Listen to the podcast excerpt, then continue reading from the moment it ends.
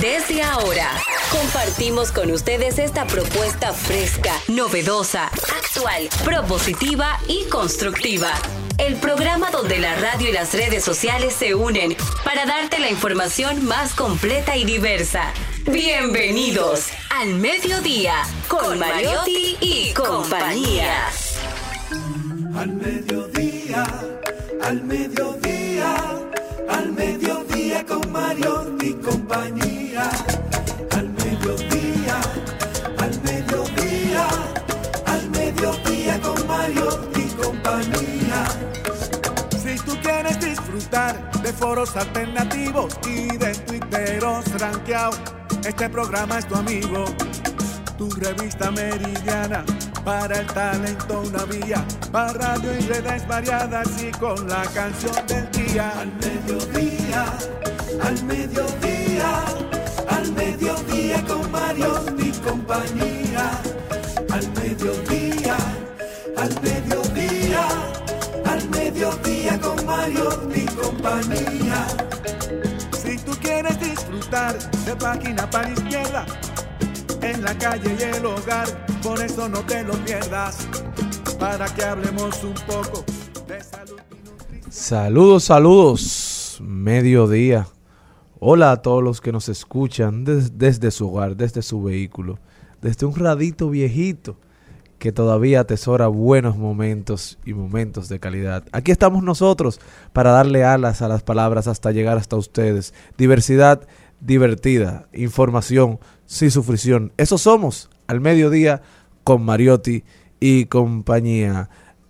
Con ustedes, Cristian Morel, un servidor.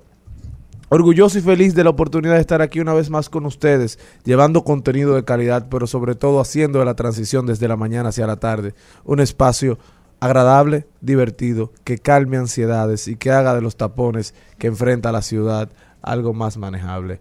Desde la provincia Esmeralda Olímpica de la Patria, con ustedes, Jenny Aquino. Muy buenas tardes, señores. Gracias por estar en sintonía con este su espacio al mediodía con Mario y compañía. Nosotras felices de poder compartir con ustedes una tarde más. Hoy es el natalicio de Francisco del Rosario Sánchez, algo muy importante, el padre de la patria, el favorito de Charlín por ser abogado, pero yo lo voy a dejar que él se explaye, porque solamente es como destacar ese, ese- esa festividad nacional importantísimo. Si no has sacado tu bandera, es hora de que lo saques. Pero internacionalmente hoy también es como fiesta. ¿Por qué? Porque internacionalmente se celebra hoy el Día del DJ, o sea que eso me da como fiesta, pero también de la, uno de los platos que yo más me disfruté en España y por eso engordé tanto, la tortilla de papas. Me encanta la tortilla de patatas. ¿A qué hora te la vas a comer? Pues me encantan las tortillas de patatas. Sepan que cuando llegué a España, pues eh, todo el mundo pensaba que yo iba a llegar con las zetas y el ceceo y llegué hablando hola, ¿qué tal? Como los catalanes. Entonces, me encantaba. Rellena de queso, rellena de chorizo, vasita, o sea, con cebolla, sin cebolla, un poco hecha, poquito, eh, eh, muy, muy hecha. Hay diversidad para todos y que sepan que se está haciendo, oigan, desde supuestamente el 1604, gracias a un cocinero belga, Lancelot de Casteau. Así que ya saben, gracias a él, hoy seguimos disfrutando de este manjar emblemático de la madre patria. También con nosotros, la belleza y la mente de doña Celine Méndez. Señores, buenas tardes, bienvenido a este programa. Ya creo que Jenny ha hablado bastante por el inicio, así que seguimos presentando. También un joven realidad del Distrito Nacional, específicamente de la circunscripción número uno del distrito, don Charlie Mariotti Paz. Hola mi gente, feliz, agradecido de estar con todos ustedes, de que nos acompañen en su programa preferido al mediodía con Mariotti y compañía. Hoy 9 de marzo, día del nacimiento de Francisco del Rosario Sánchez. Todavía me pregunto por qué no estoy en mi casa, como dijera frases spicy, ¿verdad? Porque hoy debería ser Día un día fiesta. feriado, porque hoy celebramos el nacimiento de quien fue parte esencial de lo que hoy somos, de nuestra dominicanidad. Y quiero empezar el programa leyendo esta poesía a Francisco de Rosario Sánchez. Soldado de luces, libertador del pasado, patriota valiente, dominicano abnegado. Yo soy la bandera nacional, dijiste altivo, y la bandera te envolvió en tu último suspiro. Un disparo mortal atravesó tu pecho, allí en el cercado, tu último lecho. Francisco del Rosario Sánchez, dominicano inmortal, padre de la patria, bandera nacional. Así es. Así es, grande, grande, grande eres. Hoy tenemos un programa súper especial y no quiero dejar de mencionar, mencionar antes de leer el programa que tenemos para hoy, eh, reconocer y aplaudir los reconocimientos que hizo, valga la redundancia, el presidente de la República ayer a 14 mujeres destacadas, entre las que tuvieron la abogada María Fernández, Juana Ferrer, activista y ecologi- ecologista nominada en el 2005 al Premio Nobel de la Paz, doña Mirna López en el área de salud y en el área cul- cultural, una mujer que admiro mucho, Adalgisa Pantaleón. Qué bueno que existe un día para honrar a las mujeres. Los hombres todavía esperamos el día en que nos honren a nosotros. No, no es cierto, no es cierto. Pero nada, este programa debe de continuar.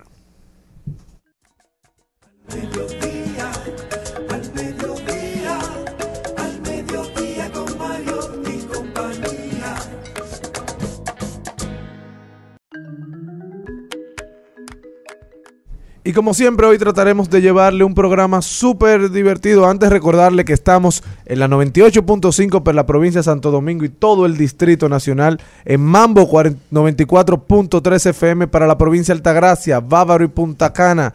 Premium 101.1 para casi todo el Cibao, Santiago, Moca, La Vega, Salcedo, Bonao y San Francisco de Macorís. Por eso ya ustedes saben que no hay excusa para no escuchar el programa más diverso y divertido de toda la, la mañana al mediodía con Mariotti y compañía. Hoy tenemos un programa súper interesante y comenzamos con doña Elizabeth Martínez, la montra de las experiencias inmobiliarias, que viene a hablarnos de tendencias inmobiliarias para el 2023. Cuidando los chelitos con Rosy de la Mota, apareció doña Rosy, qué bueno.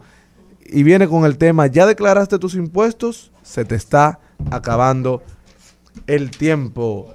Nuestro segmento Página para la Izquierda con el libro El Camino del Artista de Julia Cameron. De paso y repaso con Maribel Contreras, que como siempre no- nos trae un invitado súper especial. Reflexiones desde mi alma con Angelita García de Vargas. Hablemos de tecnología. Camino propio, Víctor Montero, empresario y CEO del lugar que más le gusta a Jenny Aquino, Vitín Bar. También tenemos nuestros segmentos de siempre. Ahí lo dijo, Trending Topic. Hablemos de tecnología. Vamos allí. Y mucho, mucho contenido más en su programa preferido de las tardes, al mediodía, con Mariotti y compañía.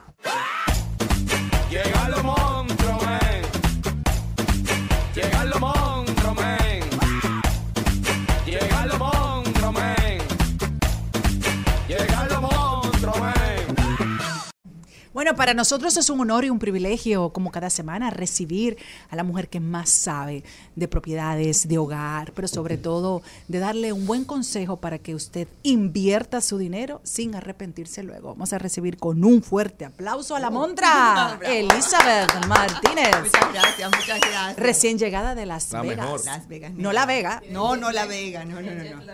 Sí, no, lo tengo todavía para que ¿Qué era lo que había por allá, Elizabeth? Mira, todos los años de RIMAX se hace la reunión mundial y donde estábamos más, casi 10.000 agentes del mundo, de todas las nacionalidades, compartiendo, recibiendo, aprendiendo nuevas Abriendo de las propiedades del mundo. Hablando de absolutamente todo eso dentro del MGM, que es el, el hotel principal donde todos cabíamos. Había una actividad chulísima con Maroon 5, muchísimas ¿Qué? actividades. Oh. Debe ser un Un espectáculo. espectáculo verlo, de verdad que sí. Son Además, 10.000 joseadores juntos.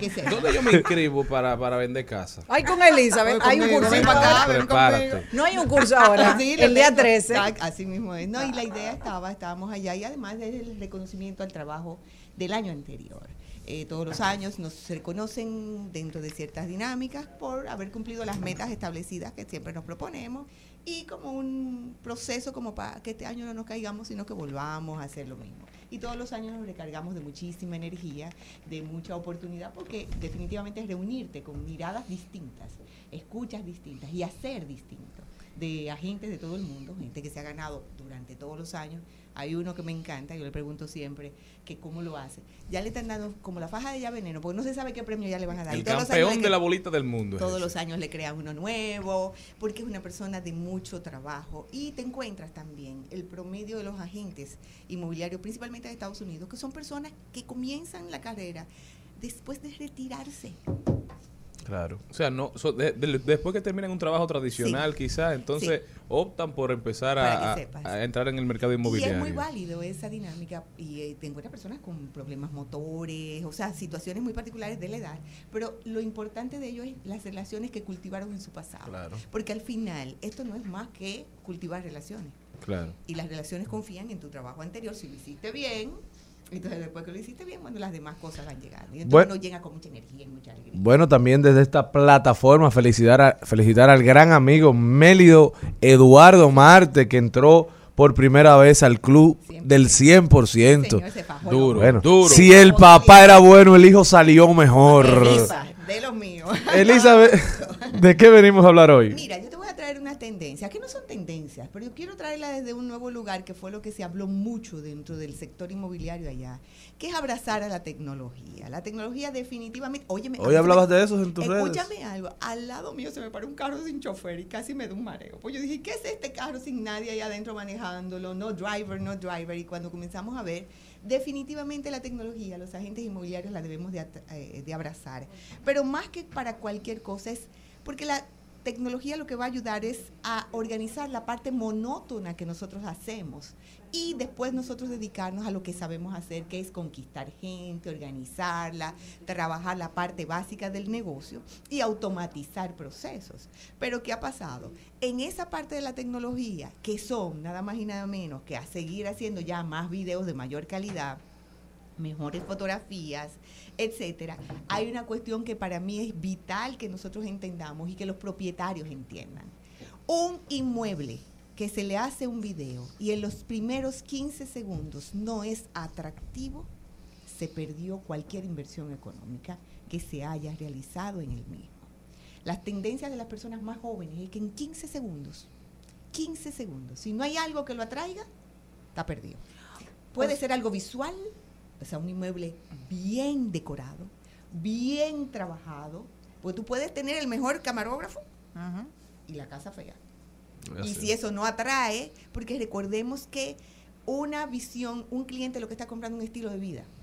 Si tú no tienes el estilo de vida que él quiere ver en ese inmueble, con los muebles viejos, con una decoración desorganizada, con cosas que no son, en los primeros 15 segundos, si ese cliente no lo encontró, por más que yo le diga como vendedora, Que es una buena que oportunidad. es la oportunidad que está, que mira, a ver, entra, vamos a verlo, sube, ven, Y a menos que sea un cliente con una búsqueda muy específica, no anda buscando proyectos. O sea, No, que no anda se buscando, tiene una proyecta. posibilidad, no, pero que si no lo, lo impacta en esos primeros 15 segundos, no le, va a ver, el- no le va a ver el valor aunque y lo puedo tenga. decirte que tiene que ver mucho con el trabajo entonces de las objeciones que manejan los propietarios de todos los inmuebles. Hay ingenieros que te dicen en proyectos terminados que te dicen, no, ese es mi precio y punto y se acabó. Eso es una objeción. Y por más promoción que yo haga y el inmueble más lindo que esté, si no se ajusta también eso para que se pueda comprar, el video yo lo puedo hacer, gastar los millones de chanflan en promoción y si acabó. Entonces la Bueno, Elizabeth, a raíz de eso que dices, eh, Charlie y yo estábamos, eh, el último me- meses hemos estado buscando local para oficina porque estamos en mudanza, ya encontramos, gracias a Dios. Pero de verdad, qué mala calidad de fotos, qué mala asesoría de ventas, los famosos vendedores que ponen letrero no toman la llamada, son co- no son cortés, o sea, qué baja la calidad de... Mira, de- y te cuento una experiencia que tuve en ese proceso. Hablé con una realtor, ¿verdad? Y ella fue la que más, la más decente de todas las Ay, que me respondió. Y habló muy bien, me habló muy bien y fue muy empática. Pero cuando empezamos a negociar con el tema del precio, el cliente, el dueño, el propietario del inmueble, estaba cerrado a negociación. Hace ya más de dos, tres semanas de eso. Hoy, coincidencialmente, me escribió preguntándome si ya había alquilado. Parece que despertaron y se dieron cuenta que el inmueble no está, no cuesta lo que ellos te están publicando. Entonces, quizá por ese cierre perdieron un negocio. Pues y claro. ahora están desesperados y posiblemente están dispuestos a cerrar en un precio más bajo del que yo les ofrecí. Fíjate que es una cuestión de que nosotros manejamos. Yo voy a dar una charla próximamente precisamente sobre el manejo de objeciones. Y esa charla se trabaja porque nosotros trabajamos como si fuéramos no toreros, los toros. El propietario nos dice, no quiero, no abro, no bajo precio. Y nosotros clavándonos el día entero. Y para conseguir un sí es trabajando en negativo. Cuando se supone que un propietario me contrata para lograr algo Claro. para que juntos logremos un proceso. Entonces, imagínate tú, si además de que yo estoy haciendo un proceso, te digo cómo está el mercado, los precios, la ubicación, que tienes que adecuar los inmuebles. No sé cómo ustedes encontraron el inmueble, si estaba en condiciones, ustedes le van a tener que invertir muchísimo dinero. Qué distinto hubiera sido si el inmueble está en condiciones desde el inicio. Un propietario dispuesto a escuchar al mercado. Eso se trabaja desde antes. Y si todo eso lo juntamos entonces con esta parte de la tecnología, que es lo que viene como tendencia, que se ve todo. Un video te muestra un inmueble de arriba abajo. Hay una, herramienta que se llama Matterport, que es una cámara fotográfica. Y esa cámara fotográfica que te enseña hasta el sucio que tú tienes ahí, porque es una, una cámara 360 grados. Y si tú pones un video de un inmueble que está en malas condiciones, 360 grados se ve las malas condiciones del inmueble e inmediatamente el cliente comprador o el cliente inquilino no va a querer entrar ahí. Entonces no podemos trabajar de espalda a la naturaleza de lo que está trayendo la tecnología y esos 15 segundos que un cliente tecnológico de ahora y algunas personas mayorcitas que también entramos en esas dinámicas, que si vemos y no nos atrae, seguimos con el próximo. Entonces la tecnología hay que abrazarla como parte ya de lo que hay, sin olvidarnos, porque Warren Buffett todavía trabaja con su inmobiliaria, con volantes, pero eso es para un público que no entra a Instagram, que no entra a ciertos niveles, y él le manda a ciertos sectores sociales altos también su volante, su cartoncito informativo, etcétera.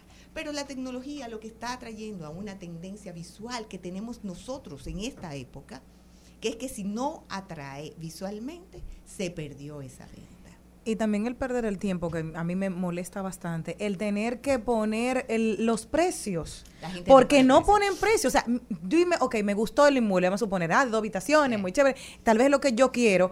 ¿Por qué entonces tú dices, pa- me enseñaste todo, menos el precio? Mande por DM. No, te voy, a no quiere decir, vender. te voy a decir una cuestión. Parte de las tendencias es eso mismo. Tú tienes que dar toda la información y en esos 15 segundos tiene que aparecer para que el cliente se atraiga o por el precio, o por lo que ve, o por la descripción de facilidad que le da el inmueble para su necesidad cubierta y el estilo de vida que está comprando o alquilando. Esos 15 segundos de lectura, de visión o de escucha son vitales en la tecnología para que entonces nosotros podamos conseguir el cliente de manera inmediata porque tú te atraes, me llamas y de una vez podemos cerrar. Si la propiedad no está en precio, por más linda que esté, está fuera. Entonces tiene que haber un trabajo en equipo entre el propietario y el agente inmobiliario para que esto funcione sí o sí y se logre en el tiempo preciso las cosas. Por eso vemos tantos letreros en la calle, tantas propiedades que no se alquilan como les pasó a ustedes, un propietario que después que ya los tuvo en mano lo perdió sin necesidad. ¿Por qué? Porque, ah, no, déjame ver si eh, eh, tendemos a decir que los dominicanos regateamos. No, lo que está en precio está en precio. Si está en precio y tú haces una oferta y tú como propietario estás escuchando que esa oferta te la hicieron tres veces, tú, el que tiene que bajar el precio eres tú y, de- y adecuarte a lo que el mercado te está diciendo y te está hablando de manera clara. Vamos bien con eso. La segunda tendencia que estamos viendo en muchos de los países, Japón, o sea, hablé con muchos agentes a nivel del mundo, los jóvenes no están comprando. Los jóvenes están prefiriendo alquilarse en apartamentos amueblados en los polígonos centrales porque no lo pueden comprar. Al no lo poderlos comprar, entonces ellos dicen, pero para yo pagar mil dólares de préstamo hipotecario, me alquilo donde quiero, Más barato. Claro. con muebles que no son míos, no me descapitalizo. Compro en ese lugar y el dinero que tengo lo entonces lo muevo en otros lugares donde lo pueda mover en, en- en cosas bancarias, etcétera. Los muchachos más jóvenes están simplemente comprando y si no les gusta, fácilmente se están mudando para otro como a muebles nuevos Así es. se están mudando en los lugares donde quieren y no tienen la responsabilidad económica absoluta de nada que tenga que ver No, con Elizabeth, no solo eso, y es que la dinámica y el sentido de pertenencia ha cambiado muchísimo en los últimos años. Sí. Por ejemplo, había una generación que la caoba era- tenía título de propiedad casi. Te Unos. Unos muebles en caoba, un espaldar en caoba, la mesa del comedor en Eso caoba. era lo atractivo. La, la puerta principal hecha en No, caoba. te, O sea- puedo, te puedo hablar de dos personas que me llamaron desde que llegué y me dijeron, Elizabeth, me tengo que mudar, estoy pagando algo, pero mis propietarios van a aumentar el precio y yo no lo puedo aguantar, pero me tienen que caber mis muebles. Y yo le digo que tú no puedes meter, eh, mudarte por muebles, te tienes que mudar tú por ti. Claro. Entonces, estos muchachos que tienen muchos desapegos, no le importa un mueble, lo que quieren que tener es básicamente donde puedan sociabilizar, entrar Claro. rápido para su casa, irse a beber un trago por la esquina.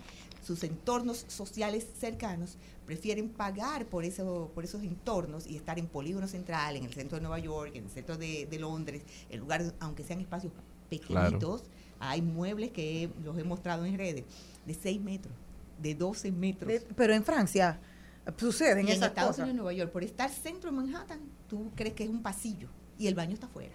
¿Qué? ¿Ok? Y se atreven a pagarte 800, 900 y 1000 dólares, pero están a pie a lo que le dicen el walking distance de sus necesidades básicas Sí, sí. y te pagan 600 dólares, pero están en el centro del mundo. Bueno. Es decir, estos muchachos más jóvenes están haciendo eso. Por lo tanto, a los propietarios que tienen apartamentos en amueblados también deben de entrar en la tendencia de poner esos apartamentos también con las tendencias de esos muchachos. Muebles más modernos, no esos muebles que tú sacas de tu casa para ponerlos en Claro, amueblados, claro. sino buscar la manera de tenerle las cosas básicas de calidad y no llenarlo, porque estos muchachos de ahora no son de muchos muebles son de cosas de líneas sencillas y libres para ellos poder transitar en espacios pequeños y que sean también pet friendly, que es de la tendencia que hay bien grande. Y la tercera, que son los grandes desafíos de la obra nueva de construcción, precisamente porque eh, se necesita, la gente está necesitando esas ventanas con ventilación, los clientes están demandando una serie de cosas de tamaños un poco más adecuados eh, para familias que puedan caber por lo menos. Y la construcción, esa nueva construcción, principalmente los tamaños tienen que ver mucho con el precio a pagar, adecuar tamaños para que la gente lo pueda pagar, que sean viviendas más asequibles. Pero yo siempre voy a invitar a los compradores a que tengan por igual un cambio de mentalidad y que dejen de estar comprando muebles rococó y tengan menos acumulación. Esos rococó y barroco, como yo les digo, cuando tú entras, que la- son de esos maderas grandotas. Y eso se, eso se usa? Todavía. ¿Lo venden? Todavía, todavía. No, no, no. Las casas Sí, sí, sí, sí. pero las tiendas casi ya. Y te puedo decir que te puede sorprender de las personas que te lo compran. Y hay mueblerías que tú dices, pero es que no les cabe. Y por eso tú ves en esos espacios que la sala no le cabe. Pegan la sala hacia un lado de la pared para que quede un pasillo para ellos poder transitar. Y cuando le llega visita, vuelven y abren la sala, se sienta la visita o los comedores están pegados a pared. Es porque compran muebles más grandes a sus necesidades actuales o a los espacios que pueden vivir. Y ese va a ser el reto, principalmente para los constructores e igualmente para los mismos constructores actuales, las dentro de sus desafíos están las juntas de vecinos que están trabajando muy unidas, trabajando con antirruidos, trabajando con altas densidades, en contra de las altas densidades, eh, trabajando para que no exista comercio cercano y que les dañe la tranquilidad de sus entornos y que puedan mantener los precios de sus eh, propiedades dentro de eso. Eso está pasando en cualquier lado del mundo, me quedé muy sorprendida. Brasil, Argentina, ciudades que están en, en pleno desarrollo que te dicen que sí, México, y tú oyes a los mismos vendedores hablando de lo mismo, y yo dije, bueno, pues estas, estas tendencias que uno las ve como, como ligeras y naturales, pero parece que están marcando muchísimo más eh, dinámica, tendencia a los mismos propietarios, a los mismos compradores y por supuesto a los agentes inmobiliarios que estamos tratando de mantenernos en esto. Elizabeth Martínez, de verdad, Elizabeth, que se nota que, que tú sabes demasiado. Oye, Tú- La gente que te escuche, que aprenda de ti, porque para muchos, como tú bien dices, en Estados Unidos se convierte en un mercado para personas que se retiraron, pero aquí cuando alguien pierde su trabajo, rápidamente piensa en convertirse en, en agente. asesor inmobiliario, ¿verdad? inmobiliario. Y no se educa, no hace el proceso. Por eso a veces no son exitosos. Cuando realmente en este negocio, si tú te, le pones empeño, si tú lo entiendes como un trabajo real, te puede ir muy bien. Eh, Yo tengo una frase que estoy poniendo ahora para precisamente para el taller que voy a dar, que digo que no hay un enemi- enemigo más grande de un agente inmobiliario que un comprador que entre a Google. Google enseña a los propietarios y a los compradores todo lo que ellos quieren saber. Entonces yo tengo que estar a la vanguardia del día, de manera constante, sabiendo primero que él y antes que Google. Porque la que tiene que poner la información en Google soy yo. Entonces, para que eso suceda, yo tengo que mantenerme de manera constante en educación. Conocimiento psicológico, conocimiento de mercado, derecho, eh, arquitectura. Tengo que tener un conocimiento por lo menos básico para que cuando alguien me pregunte, y si no tengo ese conocimiento básico, que alguien me pregunte, yo contestarle, por lo menos conocer quién lo sabe. Y para eso tengo que estar de manera constante en el medio, estudiando, preparándome, hasta dando clases, porque cuando tú das, aprendes. Por eso doy clases, porque cuando hablo, aprendo yo misma de mis propios errores o me pongo a estudiar, y ustedes me han retado ante esto precisamente, para mantenerme al día en este sector inmobiliario que tanto quiero y que me ha mantenido durante todos estos años. Ya saben por qué le dicen la montra. Ah. Elizabeth, ¿cómo puede la gente ponerse en contacto contigo? En Elizabeth Martínez Rimax estoy para servirles. Muchísimas gracias, continuamos. Al mediodía,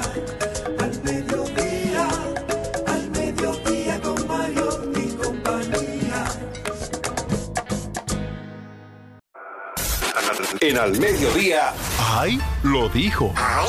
Lo dijo. ¡Ay! Lo dijo. ¡Ay! Lo dijo. ¡Ay! Lo dijo. ¡Ay!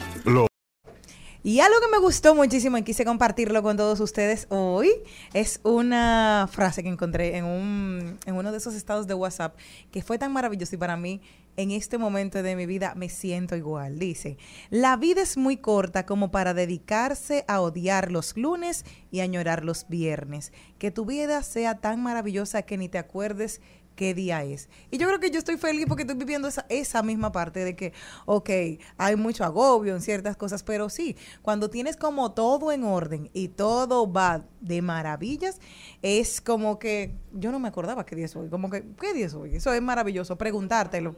Exacto, pero es por agobio o por felicidad. sí, porque si, si tú no te acuerdas, pueden ser por dos razones, agobio o felicidad. Malena, mira, ¿cuál de las No, dos? Eso depende, porque en, en ocasiones es por agobio y otras por felicidad. Pero es que como ya los días me están pasando como que están muy parecidos cada día, como que ya. Es, es cierto. Me- ¿tú sabes Tiene que recuerdo? remenearte. Me recuerdo a veces por la realización de los guiones de acá. Yo me recuerdo a veces lo que parecen los días. Oye, oye, oye, ¿cuáles son la- la- el método para que sepan? Y Bueno, yo ayer le decía al señor Mariotti Paz que yo creía que ya era jueves el día de ayer. Esta semana pasó súper lenta. Para mí rapidísima. Para mí, ¿Cómo rápido? sí. Él ahí, él ahí lo dijo que yo, que yo quiero traer. Es Pero de, gracias. de un señor que se llama Soy Álvaro Bilbao. Él es neuropsicólogo y padre de tres niños. Él tiene más de un millón de seguidores. Y él dice, te ayudo a educar sin gritos ni castigos. Él subió un hilo ayer o una, un grupo de fotos en Instagram que me llamó mucho la atención. Porque él decía, mi hijo de 10 años no entiende por qué se celebra el Día de la Mujer y no el del hombre. Y oigan cómo pasa a explicar, pobrecito, es normal. Él no entiende porque no ve ninguna diferencia sustancial entre un niño y una niña o entre un hombre y una mujer. Y porque en casa le pedimos a todos que se esfuercen lo mismo en las tareas de la casa y en sus estudios. ¿Y por qué no le habla de la desigualdad? de Vamos a ver, ¿De dónde vino? ¿Por Así que le he explicado, dice él, así que le he explicado con mucho tacto que hasta hace unos años las mujeres no podían votar o que tenían que pedir permiso a su marido para sacar dinero del banco. Que en muchos países las mujeres no tienen la misma libertad que los hombres o que se les puede golpear o hacer daño sin tener que dar cuentas a la justicia. Y que nuestra propia familia incluso, la abuela sabe cocinar, sabe poner la lavadora, sabe pone y recoge la mesa y el abuelo no sabe. Y que lo celebramos para que sus hermanas tengan la misma seguridad y derechos que él y para que él tenga los mismos que sus hermanos. Y entonces me respondió, vale papá, ya lo he entendido. ¿Qué les pareció? ¿Creen que es una manera didáctica? A mí me pareció muy bonito. Yo creo que es una explicación Al final los niños adaptada no- para un niño. No, eh, tal vez no le, no sé, 13 años tiene, tal vez no le han dicho o los padres o en la escuela por qué se celebra ese día, pero eh, los padres no, no corresponde, porque los niños, por más que sepan, recuerden que van a ser eh, absorbidos por toda la información día a día que les suministren eh, sus tutores o las personas que están alrededor. Y entre más bonito y claro le hablemos a nuestros hijos, ellos van a entender qué es lo que ocurre, porque ellos no tienen por qué saber. Es decir, saben que es día de Santi Claus por- porque es parte de su entorno de niño, pero los otros días no tienen por qué saberlo. Señores, y otra persona que sí lo dijo fue Cecilia García con Ay. todo el tema de la canción de Romeo, La Suegra. Y dijo, aunque eso no me lo han planteado, si consideran que debo subir a acompañarlo, me encantaría. Tuquiti. Cecilia, quién? ¿A quién? a, a A Romeo. a un escenario o algo, a promocionar el tema de la suegra. Ándale, porque ella es actriz. Así es, y ella dijo, fui contactada por su equipo, me informaron de lo que se trataba y me gustó mucho. Pero luego me enteré de que era un homenaje a Luisito Martí, lo cual me hizo sentir mejor, porque reconocer el talento de artistas, co- artistas como él es algo que no se Y engrandece. una pregunta, aquí yo hablando así como a lo loco. ¿Y Luisito Martí se hubiese sentido orgulloso de que lo utilizaran para hacer un video detractando a la suegra? Sí, porque no esté tratando la suegra. Es un Ah, homenaje a él. No, amor lo la que suegra. pasa es que el personaje de Luisito Martí nunca trabajaba. Entonces recuerda que él, él era un soñador. Si te olvidas, él siempre estaba allá, de que él, su sueño era irse a Nueva York. Por eso hacen la película. Porque según tengo Entonces, entendido, los familiares de Luisito no lo han dicho públicamente, pero por personas allegadas a mí no están felices con No, que a su papá lo hayan puesto ahí. pero es un homenaje. estaba muy feliz. Exacto, es un homenaje y al final del video, bueno, participa Cecilia García y, y- y lo bueno es y que vayan a ver y lo lo vean. El video es buenísimo. Bueno, a yo mí me estuve Ángel encantó. Muñiz en el programa que sale en, mis próximos, en los próximos días y me dijo algo completamente diferente. Bueno, el hijo de él, el que hace las es- escenografías, no me acuerdo. Eh, Mar- eh, Omar. Omar Martín. Es que Omar es el más bello y diplomático en ese aspecto. un- o sea, publicó en su Instagram Sí. diciendo, dándole las gracias a Romeo por impulsar el personaje de su padre de manera Claro. así, o sea, tan, o sea, de manera internacional, porque Romeo es súper internacional, pero ya co- colaborando con lo que dice Jenny, yo creo que es por el personaje, El no personaje. por Luisito, o sea, Claro. el personaje de Valbuena, todos sabemos que es muy pin- pintoresco, toca temas también un poquito a veces eh, ofensivos, porque Valbuena era como que un poquito como que medio... El tigre, el que no tenía trabajo, el que siempre estaba de soñador, que ella lo está eso- manteniendo. O sea, es lo mismo, que tu suegra está, la suegra está metiendo porque vino a vivir con nosotros. Yo no trabajo, tú produces como ese personaje que se hacía en las comedias del show del mediodía. Final- Todo el que conoce lo que era la parte del entretenimiento de los 80 era un toque de queda. Esa mutual de Cecilia García, Luisito Martí, Roberto Salcedo, Milton Peláez, Cuquín Victoria, eh, Freddy Veras Goico, Jackie Núñez del Risco, era un toque de queda. Entonces, negro también. era también, porque otro personaje del que era muy oscuro era realmente Leo. Leo que estaba en el show de Luisito, de Luisito y Anthony, que yo no me lo perdía los domingos en Monte Plata, me acuerdo por eso, porque él siempre soñaba todo lo que le iba a hacer. Y él se terminaba con una risa macabra. Ese personaje gustaba dentro del programa, fuera de ahí no se desarrolló, porque más internacionalmente se conoció fue Valbuena. Bueno, la verdad es que la verdad es que mi opinión es que este país no tiene por qué prohibirle una canción a Romeo. Porque tenemos Romeo, o sea, No, no, porque tenemos muchísimas canciones peores. Entonces, Cecilia García. eh, Le ha hecho un favor para que vayan a Qué verlo a bueno que es coherente con lo que piensa y si decidió apoyarlo, se fue hasta el final con, con su artista, porque ella, me imagino, escuchó la canción antes del video. No, y si la suben a la, a la gira no es gratis. Claro. No, y además en el video, al final, cuando él dice de que matarla, es realmente en el video se explica que ella, la suegra, es que mata. Exacto, hay que ir a verlo, hay que ir a verlo. Es una historia realmente que hay ahí. Sí. Pero una yo lo que- comedia. a mí lo que me molesta a veces es como nosotros tenemos una doble moral. ¿Para quién es un secreto que aquí la suegra, o sea, hay un chiste en torno a las suegras en Siempre. República Dominicana, que siempre se dice la suegra, siempre, Siempre. está en el No, medio. no es un chiste, es una verdad. una lo que realidad. ¿Entiendes? Pero porque se oponían. Entonces, al final. Romeo hace una canción, todos sabemos el humor negro de Romeo, Marina. que para nada es ofensiva, que se ve que es una burla. Al final, Romeo Santos, Cecilia García, en una, en una, en un video, ¿tú crees que Cecilia García se va a prestar para una cosa que vaya en contra de los valores y las buenas costumbres? Pero una ¿Ustedes saben quién pregunta. es Cecilia García? ¿Tú quieres canción más denigrante que debate de cuatro? ¿Y cuál es eso? Además de... Ah, verdad, es ¿De una bachata de Romeo con Raulín Rodríguez, unos cuantos, el Torito O una de su- las primeras canciones del grupo Aventura cuando se enamoró de la niña del colegio. No Obsesión, ¿no? Esa es la canción más Obsesión. tóxica que ha parido este país. Pero era menor, o sea, los dos personajes estaban- No, porque él llegaba al colegio de ella. Bien vestido y en su leque. Bien vestido y en su lecio, él manejaba y los menores no manejan. Estaba saliendo con una menor. Claro. Y la de Fran Reyes, 13 años. Entonces, Señores, señores, Herrera colegiala. la, la- No, también. pero Eddie Ale Herrera le decía Ale la bueno. canción. Eres demasiado niña. Es que no Alex la Bueno. Colegiala. Sí, yo Es no sé la de las otras, verdad. pero Eddie lo voy a defender. En la canción de Eddie él decía eso. No yo no puedo salir Eres contigo porque tú eres menor. ni- verdad, pon- Ponte la canción de Eddie ahí. Él decía eso. Demasiado niña. Porque es verdad que hay menores frescas. ¿Y cómo él sabía que no sabía besar? Ay, ay, ay, ay, ay, ay, Ah. Y se supone, Ah, digo yo, se Ah, supone, y más en la Pero canción, Miguel de la Marca también tiene una, que no me recuerdo ahora. Se supone que Toditos los se han enamorado de menores. Los tiempos cambiaron, señores. ay, ay, ay, ay. que no se debe tumbar. Y es que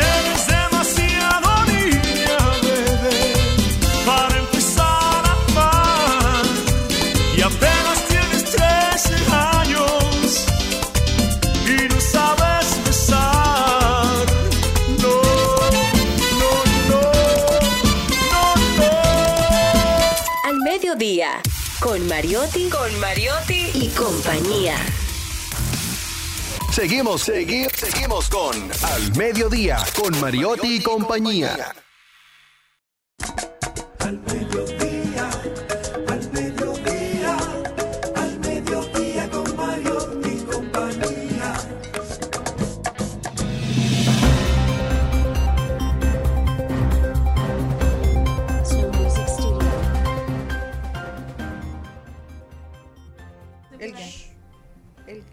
Vamos a rodar por el mundo. Vamos a ver, Jenny, ¿para dónde me llevas? Me voy a ir para AFP, mujeres se movilizan a favor de sus derechos. Madrid, España.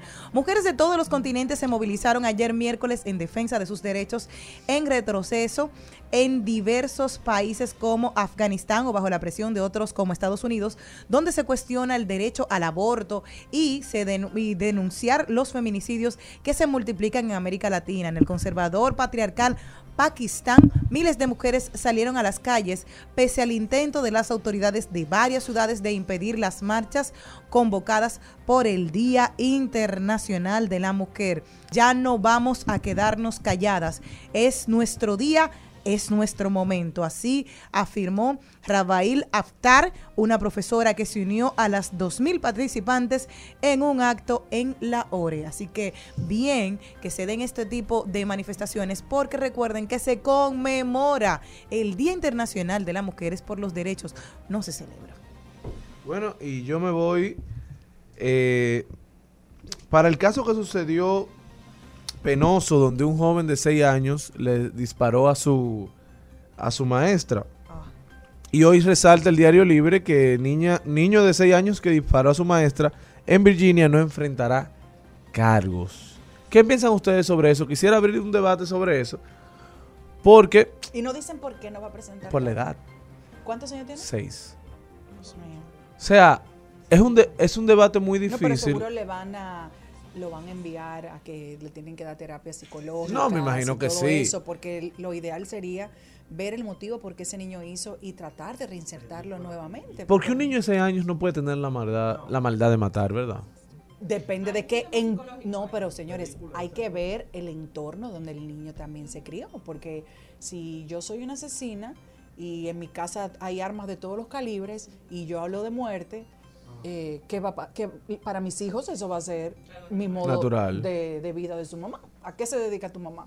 Ah, tu mamá hace esto y esto y eso es normal. Pero no, que- no estoy diciendo que sea el caso de ese No, niño, no, claro. no lo conocemos. Pero yo creo que ahí sí hay que evaluar mucho el tema de la intención. ¿Qué buscaba el niño con eso? Si sabía que era eso que iba. O si simplemente se trataba de un juego, un descontrol mental de algún momento. Pero lo que hay, hay, hay que orar mucho por el mundo, señores. El mundo está descontrolado. Ahora que mencionas eso en el trabajo esta mañana. uno ¿En cuál de todos? Es uno de los que tengo. Esta mañana llama, le llama el papá al niño de él y él le dice que tú quieres el cumpleaños. ¿Qué tú quieres que de regalo de cumpleaños? Y él le dice que él quiere un ay, ¿cómo se llaman los un dinosaurio? Él le dice, ¿y para qué? Para que muerda a mi mamá. Y todo el mundo en el momento se echó a reír. Pero yo le dije, "Pre- hay una situación. Claro. ahí". Igualmente, él le reclama mucho. No, mi mamá, él le regaló dos manzanas. Ay, estoy enojado. ¿Qué pasa, eh, fulanito? No, que mi mamá se comió la manzana, la otra manzana que tú me regalaste. O sea, hay una situación con la mamá y el niño. Y yo le dije a mi compañero de trabajo que Tienen evaluara eso. Porque si él está queriendo buscar alternativas para hacerle daño a su mamá de manera que es inconsciente, hay un caso. Y otro que uno se ríe, pero... lo que se suma al problema de lo que acaba de decir Cristian es que en Florida también se estaba hablando y se estaba pensando el poder bajar la edad legal para que los eh, adolescentes accedan a las armas de fuego. Y eso para mí es más preocupante todavía porque después de todas las matanzas que hemos visto, el desequilibrio mental en la adolescencia te lleva a que si me han hecho bullying no reaccionan como antes que tú te haces una coraza y sobrevives, sino que es más fácil desaparecerte del medio y no es una respuesta. No, que antes lo que le daban en el colegio era que se, le daban una trompa y había una pelea en el patio. Exacto. Sí, le, ¿qué fue? No, que se pelearon. Yo no sé en el colegio de ustedes si ustedes veían, pero en mi colegio yo habían de vez en cuando. eh, ¿Quién fue, que no, ¿Quién fue que no gritó piña? Ya, eso iba a decir yo. Me hace como- falta escuchar todo el mundo a, un- a una voz. ¡Piña! No era tú el que Eh, estaba en el sí, círculo. No, pero yo. ahora no, ahora todo es una cosa común. bullying, hay un... Bueno, pero bueno, yo me voy a los mares. Lamentablemente, científicos descubren un aumento sin precedentes de plástico en los océanos. La concentración de plástico en los océanos ha experimentado un aumento, un aumento sin precedentes desde el año 2005 hasta alcanzar un nivel actual aproximado de más de 2 millones de toneladas, según un estudio publicado esta semana por la Academia Plus One. La verdad que es, esto es impresionante y sobre todo muy negativo. Los investigadores en los que se encuentran los científicos de Estados Unidos, Suecia, Chile y Australia analizaron los datos globales sobre la concentración de plástico en la superficie de los mares que abarcan desde el, desde el año 2005 hasta el 2021. Es decir, faltan todavía dos años por sumarle ahí, así que es más. Señores, y yo me voy para TikTok, donde un nuevo filtro, el filtro glamuroso, ha estado despertando diferentes reacciones de todo el mundo. ¿Por qué? Porque a, a través de la inteligencia artificial, este filtro te transforma la cara y te, te Malena limpia subió una foto con ese filtro que yo dije, Oye, bueno, te y limpia- esa prima. Te limpia la cara completamente y no deja ninguna muestra, ninguna prueba de su presencia. Es decir, que Y las personas la nariz. pueden creer que ese es tu aspecto real. Entonces, Entonces, esto ha, cuando la gente te conoce, dice, pero eso no eres tú". esto ha despertado conversaciones sobre por qué Instagram está tratando de evitar y de sacar de la plataforma los rasgos deficientes o de- quizás reales de las personas, porque esto crea digamos, paradigmas de belleza que son imposibles de cumplir. Entonces eso lleva a operaciones, eso lleva a utilizar mucho maquillaje, y a que las mujeres y los hombres, pero las mujeres de manera específica, según el estudio y la- los análisis que estaba viendo, se sientan inseguras con la forma en que se ven y quieran disfrazarla. Y yo creo que nosotros tenemos que dejar de usar esos filtros, señores, porque ¿qué pasa? Cuando la gente te ve en la calle, lo que se decepciona. Pero yo quisiera grave. que Instagram me ponga un filtro que me ponga más feo.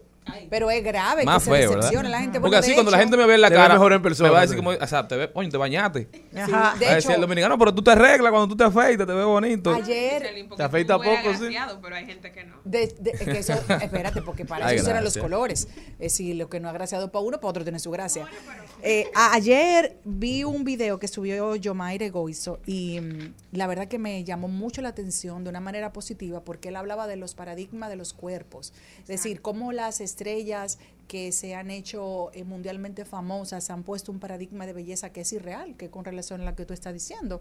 Y, y a una de las protagonistas culpables, que la que ven prácticamente al paradón, es nuestra queridísima Kim Kardashian, que aunque ya no tiene nada, pues entonces ella puso estas proporciones que son irreales y que muchas mujeres han tratado y siguen tratando de imitar de una forma de sexualizar su cuerpo, que es una avispa, eh, la cintura de avispa, que que es una cosa irracional, con una cadera que no y que no hay ropa del mundo que esas mujeres puedan entrar, tienen que siempre arreglarla, coserla, pero lamentablemente usted hay de todo en el mundo y no es de ahora que hay, porque siempre hemos tenido mujeres impresionantes y por eso no tiene que volverse loco ni sepan de un cirujano. Entonces, la salud mental y sobre todo el autoestima, usted tiene que ponerlo bien, tenerlo bien puesto. Si usted lo que tiene bonito son las, eh, los dientes, su sonrisa, pues ríase y olvídese del cabello. Olvídese, si usted tiene canilla eh, y lo que tiene bonito es, qué sé yo, qué, lo que le gusta a usted es su cabellera, pues póngase pantalones y ande con ese cabello suelto. Realce las cosas positivas que papá Dios, Dios no hizo mujeres feas. La que se cree que es fea es usted. Así mismo es. Un Eh. consejo de Celine Méndez para toda nuestra audiencia. Tú, mi sombra, has sido tú, la historia de un amor que no fue nada. Tú, mi eternamente tú, tu cuerpo y un adiós. Si entras en México no sales, así le dijo Araceli Arámbula. Interpuso una demanda a finales del 2021 contra su ex pareja El Sol. Los solecitos le hace falta un poquito de dinero y él se ha hecho el loco. Así que le dijo, venga para acá, deje sus chelitos aquí. Y así pasó con Luis Miguel, que por incumplir con sus obligacio- obligaciones de manutención de los menores de Miguel, 13 años, y Daniel, de 15, de acuerdo a una información revelada por el medio español 10 minutos, una de mis, una de mis revistas favoritas del entretenimiento. El cantante de Hasta que me olvides adeudaría más de 250 mil dólares de pensión alimenticia, por lo que la mexicana intentó llegar a un acuerdo con Luismi, quien se mantuvo en una relación con Araceli Arambula entre el 2005 y 2009. En el 2016, el Sol de México también enfrentó una demanda de 6.9 millones de dólares al inicio que inició Alejandro Fernández por incumplimiento de contrato, daño de imagen y fraude, que luego Luis Miguel cancelara una gira de ambos llamada Pasión Tours. O sea que, señores, usted tiene una responsabilidad. Y los hijos, y decían la gente, si ya lo hizo con Stephanie Salas, que la acaba de reconocer apenas hace algunos 5 o 6 años y nunca estuvo presente en, en su vida, sabiendo su existencia, sabiendo que era una hija. Estuvo con ella de chiquita. Mm, pregúntale a su, a su mamá. Es un rastrero. Eh, Luis sí, Miguel. sí, sí, sí. ¿Dejarían Sí, sí. ustedes de Sí, escuchar sí. su música? ¿Ustedes No, promueven la no, cancelación? no, no, no. O sea, ¿a ustedes no les importa que él no mantenga a sus hijos? No. No. Bueno, Ah, yo, yo voy ¿cómo a decir algo. Yo, yo voy a opinar algo. Lo primero es que si son 250 mil dólares, Luis Miguel, te pasaste. Y si fueran 2 millones de dólares, también te pasaste, porque al fin son tus hijos. Ahora, desde el otro punto de vista, si usted sabe que tuvo una hija que toda la vida públicamente vino con ese problema, que no la montó, ¿a qué se casa? ¿A qué tan atrás del sol? Vaya y búsquese la luna, suelte ese hombre, un hombre que tiene problemas desde chiquito, por todos los problemas ocasionados por su padre, que tiene frustración. Entonces, ¿a qué quieren estar toda la mujer atrás de Luis Miguel? Que no es lo mismo. Entonces, suelte eso. Luis Miguel. Luis Miguel pague. Entonces, ¿tú sabes el problema de esto? Dos hijos con problemas mentales y trauma de que mi papá tampoco tuvo a reproducirse de nuevo ese fracaso y esa Y frustración. la mamá seguro hinchinchando. Ay, ay, ay, ay, ay, ay. No, y bueno, ni sé. Después que sale el sol, Se acaba todo. las demás quieren derretirse. Un golpe de pasión, amor de madrugada.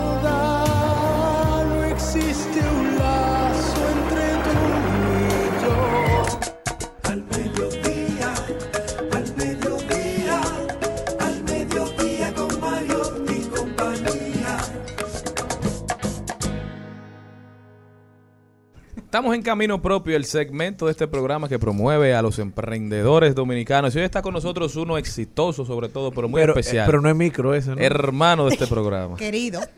Él es Víctor Montero, cariñosamente Vitín, él es empresario y CEO de Vitín El Lugar. Hermano, bienvenido a su casa.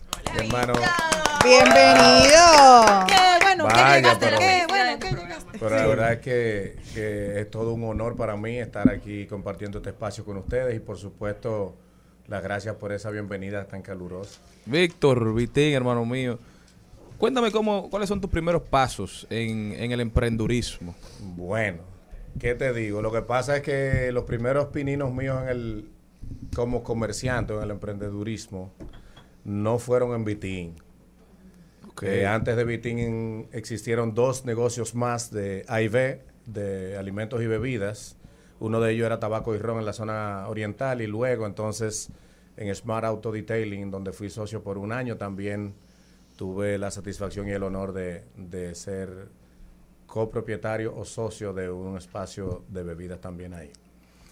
Mis inicios en los negocios comienzan cerca del 2013 cuando gracias a mi hermano José Montero, que es un empresario de mucho valor y mucha, y mucha entereza, eh, tenía un negocio o una compañía formada ya para el tema de fumigación, pero enfocada básicamente a la parte del gobierno.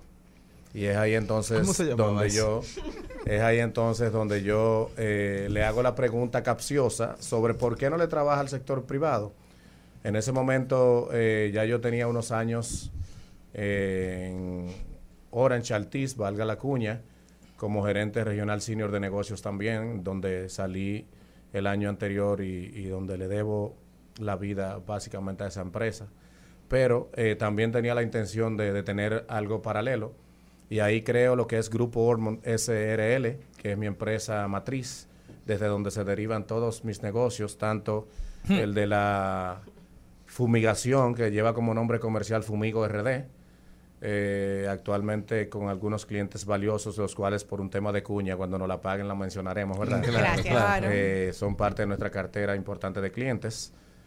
Ahí también tenemos la cantina RD, que es un negocio de comida empresarial, básicamente enfocada en ese segmento. Hay un buen proceso en Cancillería persona. ahora. Sí. Y también tenemos Vitín Bar, eh, que, que está ahí, adicional a otro, otro proyecto más, pero ese ya del lado de mi señora esposa, mi sobrina y mi hija, Vic Marie, que estudia negocios internacionales, que es Strix eh, Medios y Contenidos, una empresa enfocada básicamente a la parte de medios y promociones. Es un, un emporio andando ese hombre. Magnífica. Ahí estamos. Pero pueden seguir preguntando, no importa. Eh, todo lo que has mencionado, eres un tipo joven, bueno, la gente te va a poder ver eh, por las redes sociales. ¿Cómo se hace un hombre responsable como tú para trabajar de día y de noche? Eso es simple. Yo, yo y creo- estar presente, eso es lo creo- sorprendente. yo creo que eso eh, es más simple de lo que la gente lo, lo No, ve. no diga eso. Sí. Lo que pasa es que cuando nosotros no vemos ese tipo de responsabilidades como trabajo, sino como algo que nosotros disfrutamos a plenitud, eh, se convierte en algo normal. Eh, para mí llegar al bar y ir a todas las mesas que hay y decirle a los clientes bienvenido a su negocio, gracias por el honor de visitarnos, eh, más que una obligación, es una satisfacción enorme. Por, por ejemplo, tengo todo el que está aquí, a excepción de, del bonitillo. Porque del no dejamos entrarlo. eh, No lo hemos llevado. eh, Estamos en han- evaluación. Han, si pasado por allá, entonces. No, no. Entonces, eh, No- nos ayudó, han pasado por no, allá. no, mí, salen de allá. han pasado por A mí allá. me invitaron una vez y me dejaron plantada. No, en el caso suyo, señorita Celine, me tomo la valentía, el atrevimiento y hasta el irrespeto a una personalidad Sí, de porque- su- para que de su- sepa, ¿eh? de su naturaleza. Este, todos hombres me de dejaron decirle que ahí. yo mismo, el día que tuvo la entrevista con el señor Dari, le dije que fuera el próximo jueves. Todos los que estaban llamados a estar estuvieron y usted faltó. Ah, Es mentira. Entonces, Toma yo ahí. entiendo que su agenda, su agenda debe ser un poco No, compleja. yo te voy a decir la verdad, la verdad, la Ah, verdad, la, verdad. verdad ahora. Es que Se en está esta acordando, ¿eh? altura de mi vida, yo estoy como tan vaga para salir a divertirme y tengo que buscar un espacio para eso. Fui porque íbamos a celebrar creo que el cumpleaños de alguien de aquí y me gusta ser muy cumplida con los cumpleaños de mis compañeros, pero es algo que me debo. Es decir, yo tengo que quitarme como esa carga que, que tengo de, de muchos años de que no tenía espacio para mi diversión, porque estaba como tú, workaholic, solamente era trabajo y no había un espacio para divertirme. Entonces, ahora tal vez podría hacerlo y me cuesta. Entonces, voy a tener que darme un par de terapias con la doctora Fernández a ver cómo me quita. Vitín No, es el lugar. Esa, esa terapia usted se la da de manera automática. ¿Cómo? Sí, Saliendo. usted cuando vaya en la Fantino Falco, usted en la número 57 detiene un poco el vehículo, dobla mano derecha en el parqueo, le va a esperar a Alberto, el flaco, le va a parquear el vehículo, se desmonta, va a encontrar a Malena probablemente sentada. A Dari. eh, Dando contenido. Un momento. Ay, que Y entonces ya eso automáticamente públicas. corre solo. Quiero saber algo. Sabes que en los eh, espacios que tienes siempre se cuenta con la familiaridad. Cuando tú llegas allá tienes ese ambiente que creas que es como tan de amigos, tan de personas maravillosas, que aunque no conozcas a nadie, te sientes parte inmediatamente de Vitín el lugar. ¿Cómo puedes tener o cómo has podido desarrollar que cada persona que llegue se siente que llegó, ay, mira, tenía tanto tiempo que no conocía a Vitín, es que yo necesitaba este lugar? ¿Cómo lo creas ese ambiente? Eh, también es simple. En Mercadeo hay algo que se llama vigilancia ambiental. Y todos nosotros hemos ido a muchísimos espacios, muchísimos bares, muchísimos restaurantes, pero no corremos la suerte de conocer los propietarios. Regularmente vamos, disfrutamos el espacio físico, pero el propietario muy difícilmente tú lo conoces. Y yo No, pienso... Y sobre todo voy a corroborar con eso. Muchas veces esos propietarios tratan a sus clientes como que ellos son los que te están pagando por estar ahí. Te Exactamente. tratan Entonces, muy mal. como yo creo mucho en los valores agregados, yo entiendo que cuando llegamos a un espacio de diversión o lo que fuera, un restaurante, y tú como dueño sales y lo saludas, eso indirectamente crea una marca personal Sí, eso es verdad. que hace que el cliente se fidelice y que en el momento que tenga la oportunidad de promoverte como un lugar de valor, lo va a hacer a, a cambio de nada, por simple satisfacción. Tengo que decir una anécdota que cuando yo conocí a Víctor, bueno, solamente decía Víctor y digo, ay, qué chulo, Víctor va. Y yo, mira, tú cantas muy bien, me encanta cómo canta Víctor, wow, pero qué bien canta Víctor y todo era que bien. Hasta que después mira, mira, dice el dueño, ah, ¿verdad? ¿En serio? No me digas. Por eso, porque lo menos que vas a pensar es que por el trato que da a todas las personas que tienen el privilegio de ir y disfrutar de ese lugar, de Vitín, el lugar, vayan, porque es una experiencia única y lo digo porque para mí es, mi segunda reset, esa, si me lo, me lo dicen tanto por eso, cada jueves, señores, allá está el karaoke, usted vaya y disfrute. Que no han y dicho saque lo eso, mejor de lo del karaoke, señores, Sí. ahí hay Eh, personas bueno, es cantando No, como- divino, cantan como- muy lindo, como, no- Jenny. No, no todo el mundo tiene la suerte de ser figura, como todos los que están aquí sentados, ¿verdad? Entonces Bueno, yo voy a aprovechar, voy a aprovechar este medio valiosísimo para hacer la invitación para este miércoles 15, que vamos a tener la presentación del recién nominado a solista del año, Badir. Ay, Eh, qué Duro, duro, Badir. El miércoles 15 va a ir Llévenme a las para 8 allá, de la noche en Sí. Bitín Bar y por supuesto le va a estar abriendo esa actividad un nuevo talento del que estamos trabajando como manager, que es Jenny Aquino. Freco. Freco. Eh, Freco, de música urbana. Así que... Eh, ahora estamos empresario artístico también.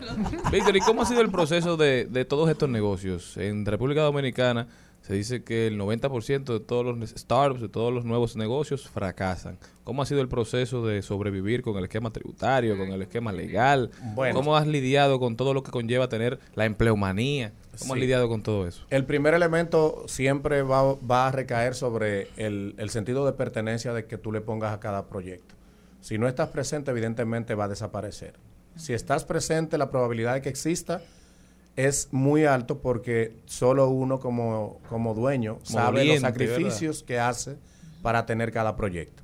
Ese es el primer punto. La segunda pregunta que es bastante importante y del cual fui crítico hace un par de, de días a través del programa La Mañana con Dari.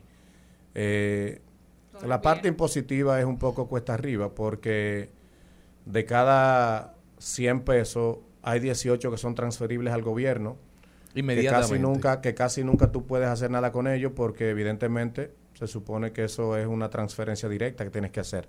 Pero cuando pensamos en un 0.27%, no todos los empresarios tenemos la suerte de, de tener una holgura económica o ganarnos ese margen. Y entonces hay cada año, el 30 de abril, que me imagino que para todos es un dolor de cabeza, pues se complica un poco porque a veces te dicen, es que tú te ganaste 10 millones de pesos y tú dices, ¿dónde están los 10 millones de pesos? Y tienes que ir a pagarle a ellos es relativamente, qué sé yo, 700 mil pesos para ponerte un número, o 3 millones de pesos, que tú no sabes dónde lo vas a encontrar. Te dan tres meses para buscarlo, dígase enero, febrero y marzo, porque hay que pagarlo el 30 de abril. Y es un poco cuesta arriba, pero yo pienso que, que si uno se organiza lo puede hacer. Lo que uno tiene que pensar inmediatamente es que vivimos en un país en donde tenemos un socio comercial que no, que no nos da nada a cambio, pero que tiene un 27%, que es la DGI. Tan simple Es tan como simple eso. como eso. Con el tema de los, emple de los empleados, igual yo creo que cuando se trabaja en equipo y le demuestras a los empleados que no son empleados sino familia, no hay forma de que te falle. Aunque muchas veces existe ese, ese nivel de riesgo en algunos de ellos, porque no todos somos perfectos, pero igual nosotros los empresarios los perdonamos a todos los que no hacen esos desórdenes. Bueno, yo creo que el que te escucha se da cuenta que básicamente el, el elemento esencial de todos tus emprendimientos es ponerle amor a lo que haces, es no hacer nada a medias, estar presente y creo que eso es algo que no puede faltar en ningún negocio. Tú sabes que eh, el que es de la capital tiene una, una, una, una profesión de antemano, es capitaleño. Esa es la primera profesión que tiene que tener cualquier empresario. Entonces nosotros los que venimos del campo, que llegamos aquí viejo, digo viejo con 19, 20 años, las puertas muchas veces se nos cierran. Y tenemos a veces que acostumbrarnos a tocar puertas y que nos digan que no, que nos saquen por un brazo, que no, que no nos respondan los correos, que no nos respondan los WhatsApp. Pero yo creo que hay que ser persistente y entender que las cosas no dependen de un tercero. Si Charlie Mariotti, tu padre, fue presidente de la República, eso no significa que tú tienes que ser senador. Así es. Porque él haya sido presidente. Tú tienes que ser senador porque tú ganes ser senador y porque hagas tu propio esfuerzo.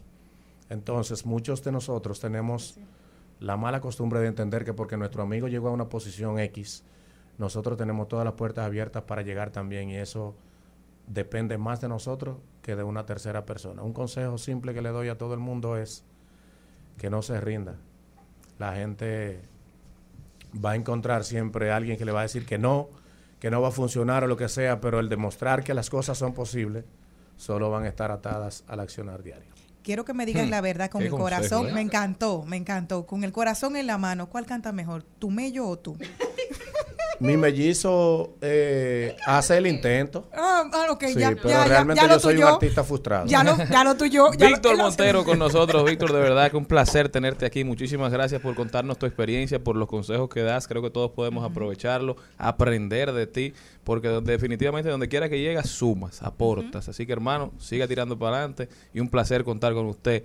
Y ya usted debe ser colaborador de este programa. Bueno, yo estoy, yo estoy abierto a todas esas posibilidades. De verdad, gracias a ustedes por la oportunidad valiosísima. Y eso que mencionas, tira para adelante, es parte de un hashtag que yo utilizo en cada una de mis historias o mis readers.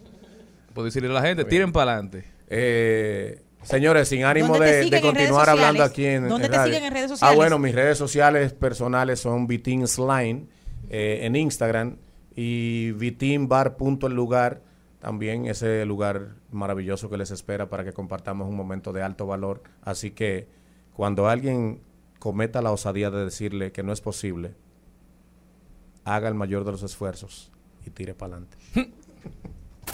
Rumba 98.5, una emisora RCC Media. Seguimos, seguimos, seguimos con Al Mediodía, con Mariotti y compañía. Trending, Topics. Al Mediodía, con Mariotti y compañía. Presentamos Trending Topics. Te saco a bailar, no hay nada que se impida tomar, relájate, toca disfrutar. Eres como un libro abierto que toca cada fibra, sube la adrenalina solo he probado un poco. Quisiera saciar esta debilidad.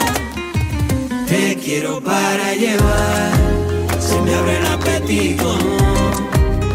Te quiero para llevar, me tomaré mi Eso que estaban oyendo ahí es para llevar de Selle y Vaqueró, música. Me gusta. ¿Eh? Música de calidad. Muy bonita.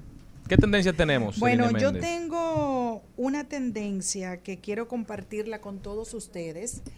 Eh, hay una, un estudio eh, que dice las 10 nacionalidades, y es tendencia en esto, las 10 naciones más elegantes del mundo según la inteligencia artificial.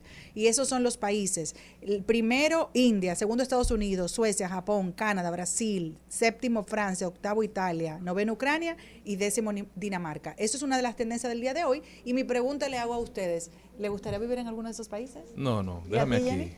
No, nada. Bueno, pues... ¿Y tú te vas para allá? No, yo también, yo estoy muy bien aquí. No, no, si no somos elegantes, nosotros le hacemos la elegancia. Este es el mejor país de la abuelita del mundo. Sí, sí.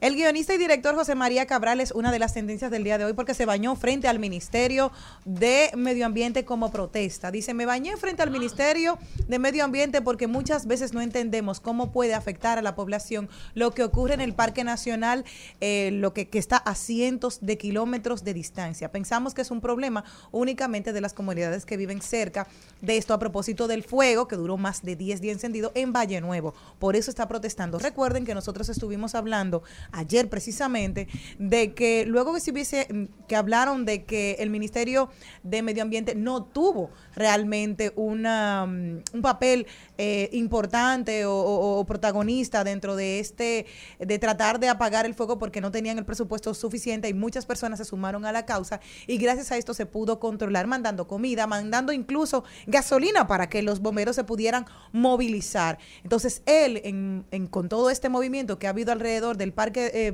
del parque de Valle Nuevo no quería que pase de largo y él puso su granito de arena y dijo también que va a, poner en YouTube disponible Tumba y Quema, que es una de sus obras, precisamente hablando de la, la tala indiscri- indiscriminada y sobre todo todo lo que está sufriendo nuestra capa vegetal en esa zona por las quemas y talas. Recuerden, recuerden, recuerden que vamos a durar 30 años para recuperar parte de lo que se quemó.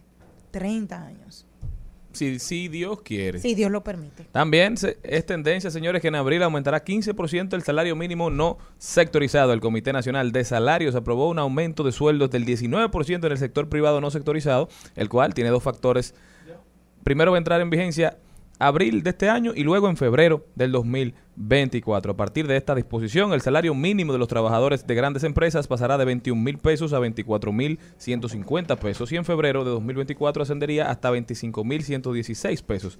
En el caso de esas empresas medianas, donde actualmente el sueldo mínimo es de 19 mil 250 pesos, este pasaría a 22 mil 138 pesos y en febrero de 2024 se colocaría en 23 mil 23 pesos. Para esas pequeñas empresas que pagan 12 mil 900 pesos, el aumento acordado lo colocará en 14 mil 835 pesos y en febrero de 2024 pasará a 15 mil 428 pesos. Esto es alarmante y preocupante. Es una buena disposición porque hay mucha gente que necesita este aumento de sueldo. Los empresarios son los que no saben, los pequeños y micro, cómo van a pagar estos aumentos, pero poco a poco nos iremos dando cuenta de que lamentablemente en República Dominicana el sector formal es el que menos ha crecido, que la informalidad es la que sigue creciendo, que el precio de la canasta básica ha aumentado más de 7.400 pesos en los últimos dos años y que el quintil más bajo, el primer quintil que es el más bajo, no puede costear la canasta básica según el Banco Central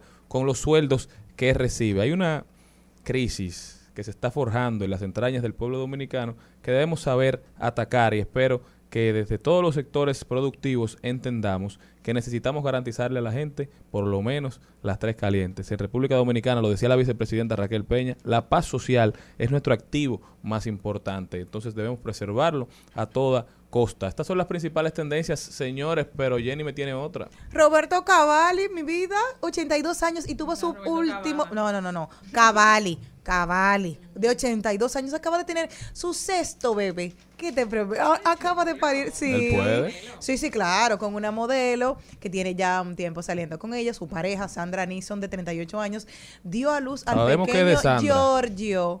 Ay, qué lindo. De Yo Sandra es. Sandra, Sandra, Sandra, No, no, mente. El bebé de Sandra, definitivamente, eso lo sabemos. Sí, de ella, Sí, ella fue que le dio a porque luz. ya después de ahí, ¿verdad? Yo nada, Siempre, la madre siempre tiene seguridad de que el Los hijo es de pueden ellos. ser padres hasta con 100 años. Pero yo no he dicho lo contrario. No, yo estoy no, diciendo sí, que estoy seguro que el bebé de Sandra. Sí, claro, hay que ver cómo fue la otra parte que llegó. Bueno, pero no importa, ya yo llegué el, con el bebé de Cavalli, con el bebé de. Cavalli, con el bebé. Al mediodía,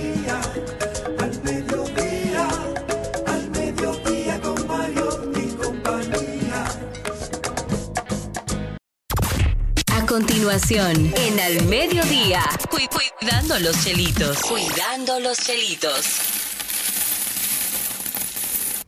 Señores, a ustedes que le interesa muchísimo los chelitos, y si usted no está al día con los impuestos, ay, ay, ay, ay, llegó Rosy de la Mota para ponernos a todos en línea y en fila para que nos pongamos al día. Muy buenas tardes, Rosy, ¿cómo estás? Hola, estoy súper bien y muchas gracias por la invitación otra vez. Estoy muy feliz de estar aquí. Como dice Y, productor, pégate del micro que no come.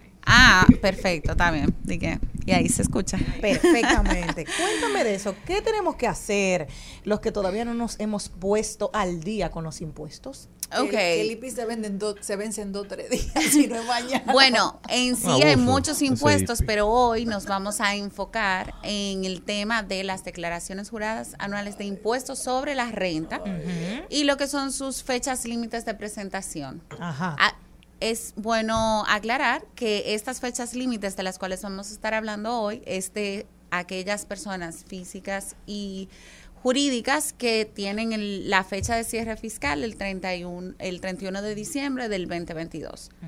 En este año, estas, estas eh, primero es bueno entrar en, en el contexto de quiénes están obligados a hacer estas, a declarar estas eh, presentaciones.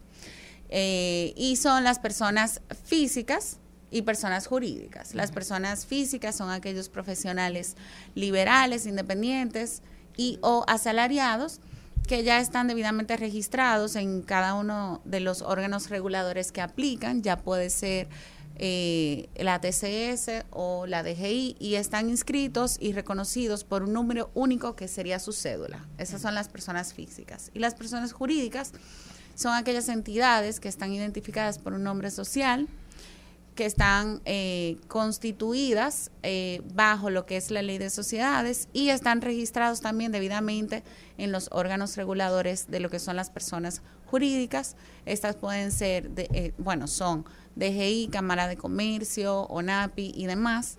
Y también están registrados e identificados por un número único que es su RNC. Ahora bien, Vamos con lo que son las declaraciones juradas de impuestos sobre la renta. Tenemos la declaración jurada IR1, que esa es la que aplica a todas las personas físicas. Y es bueno también resaltar en esta parte que los IR, las personas físicas solo tienen una sola fecha de cierre fiscal, que es el 31 de diciembre. Y su fecha límite de presentación es ahora, el 31 de marzo del 2023. ¿Qué se declara en este IR1? Lo que se declara es todas las transacciones que generó esa persona y que generaron renta en el periodo de enero a diciembre del 2022.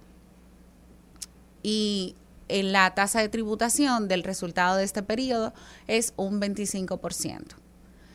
Es también importante resaltar que esta declaración IR1 eh, incluye no solamente lo que son las operaciones eh, eh, liberales, o sea, las actividades que hace esa persona física, sino también los salarios que percibe. Ahí se tienen que declarar todos los, si esa persona física es asalariada, ahí se declara el salario y se declara también las otras, los otros ingresos que tiene por fuera. Quiero saber algo. De cada uno de las actividades que tú puedes tener, te hacen un descuentico, ¿verdad?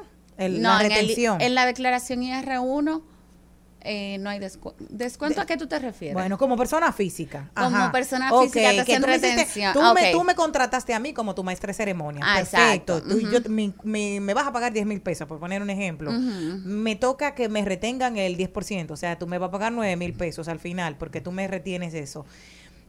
¿Cómo al final de año? ¿Tengo que pagar más por, por, por todo lo declarado en el Claro. año? ¿Cuánto tengo que pagar? Un ejemplo. Sería, a mí, si, no, eso es si vamos saber. suma y ¿Cuál es el resta, dinero que tengo que si nos vamos de manera muy llana, suma y resta sería un 15% porque la de todo lo que yo recibí.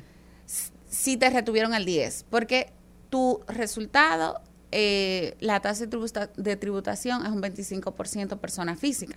Entonces, cuando a ti te contrataron, a ti te retuvieron un 10% de lo que tú facturaste y ese 10% quien te contrató se lo pagó a DGI y eso es, eso es un monto que tú te compensa en esta declaración IR1 como favor. Te lo, des- te lo descuentan. Exacto. O sea que yo solamente pagaría la diferencia de 15%. Sí. Para que la gente sepa cuánto tiene que pagar, porque eso no se sabe nunca. Sí, sí. Uno, eh, hay, muchas veces las personas físicas entienden que como ya les retuvieron, ya eso es todo. Pero Exacto. realmente no, porque ya cuando tú haces la, la consolidación de todos tus ingresos y le pones el saldo a favor en la declaración de todo lo que te retuvieron esas personas, que es importante también, todas las personas físicas y profesionales independientes que tengan en cuenta cada vez que den un servicio, ahí mismo pedir su carta de retención porque de lo contrario, ese saldo a favor tú no te lo deberías compensar hasta que tú tengas el soporte.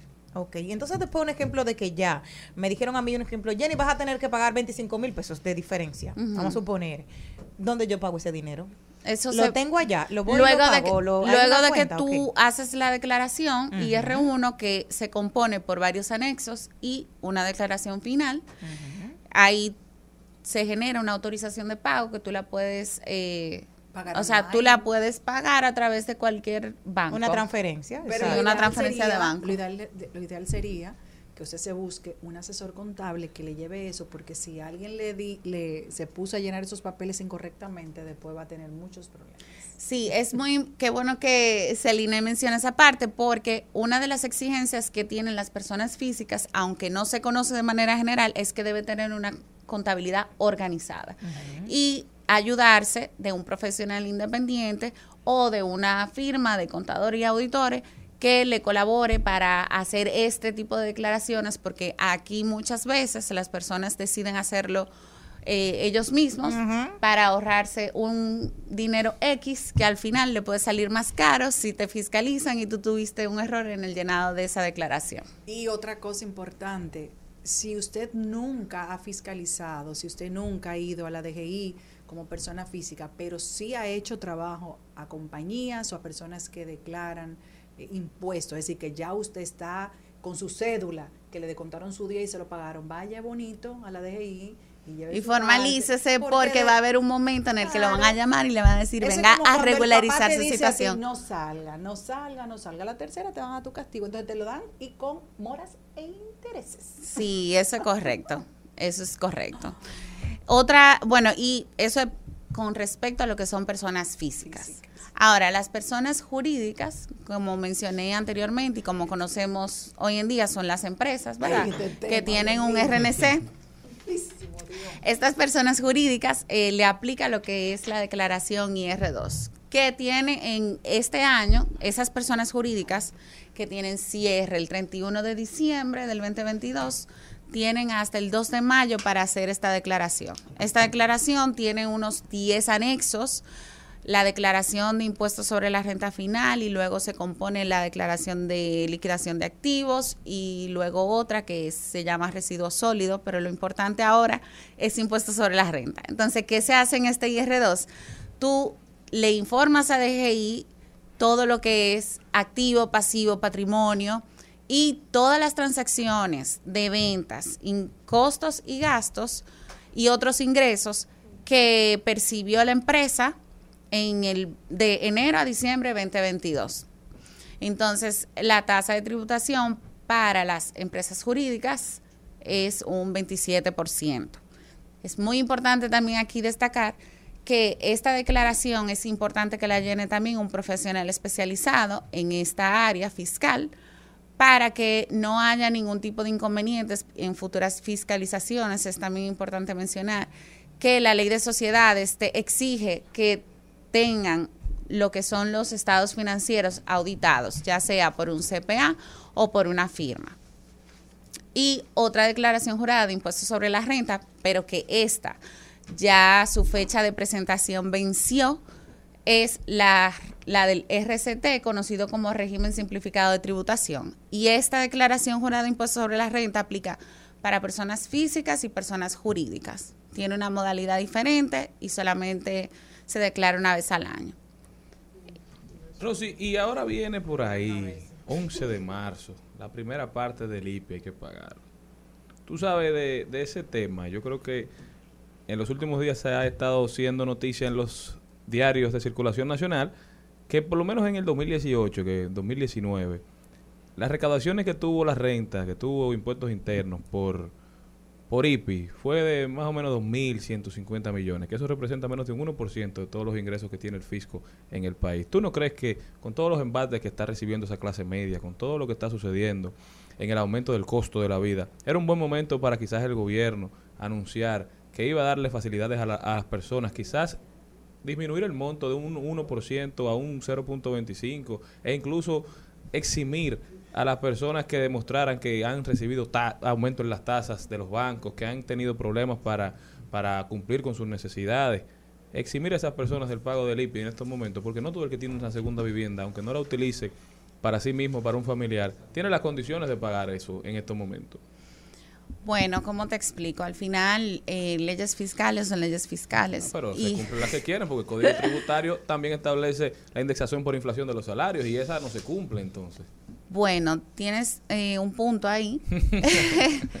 Pero de que no den facilidades, yo entiendo que sería bueno que se realice quizá un proyecto de un proyecto preventivo, no preventivo, sino que facilidades yo creo que se le debería dar a todo el mundo, pero Claro. ahora mismo yo creo que también el país y toda la todo el rezago de la pandemia todavía lo estamos sintiendo todos, tan- todos los gobiernos y nosotros como individuos también. Así es. Entonces entiendo que al final eh, la, las autoridades fiscales están al tanto de que todo el mundo está en condiciones difíciles y entiendo que ellos tendrán sus análisis para saber si aplica una flexibilización en cuanto a reducir eh, la tasa del IPI. No me por lo que por el histórico, ¿verdad?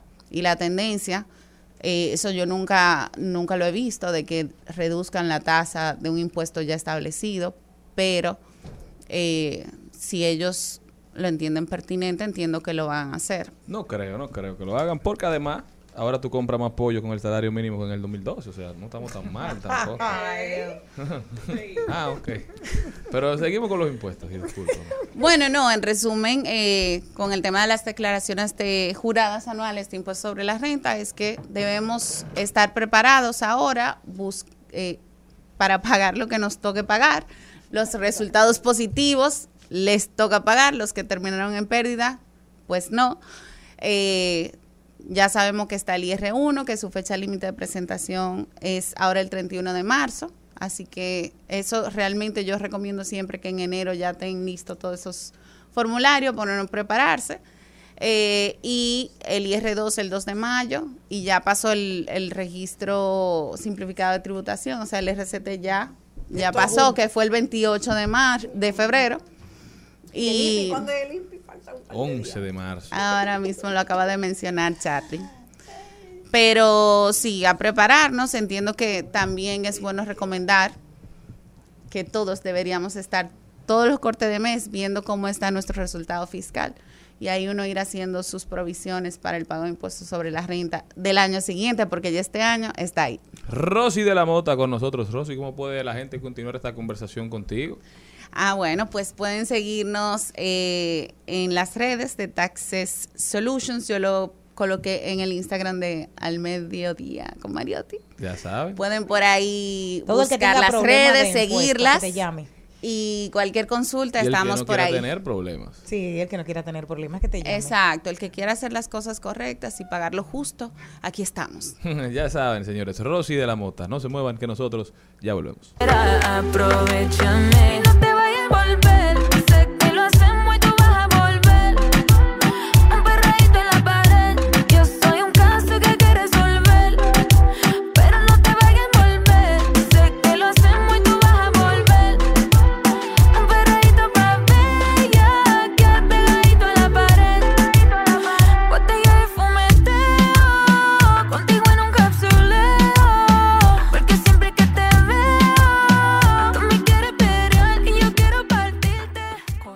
Para todos los que son fanáticos de la serie española de Netflix Elite, que sepan que anunció una nueva temporada en octubre del 2022, casi un mes antes de que terminara la anterior, y les cuento del estreno de la sexta parte para este jueves se confirmó que Anita, ya lo ha dicho, con sus diferentes eh, declaraciones controversiales que ha tenido, que le dijo una vez a su papá que qué linda era, dice, sí, claro, por toda la cirugía que yo me he hecho, tú no me pariste así, ¿no? Pues sí, Anita es tan llana, me encanta, es tan ella.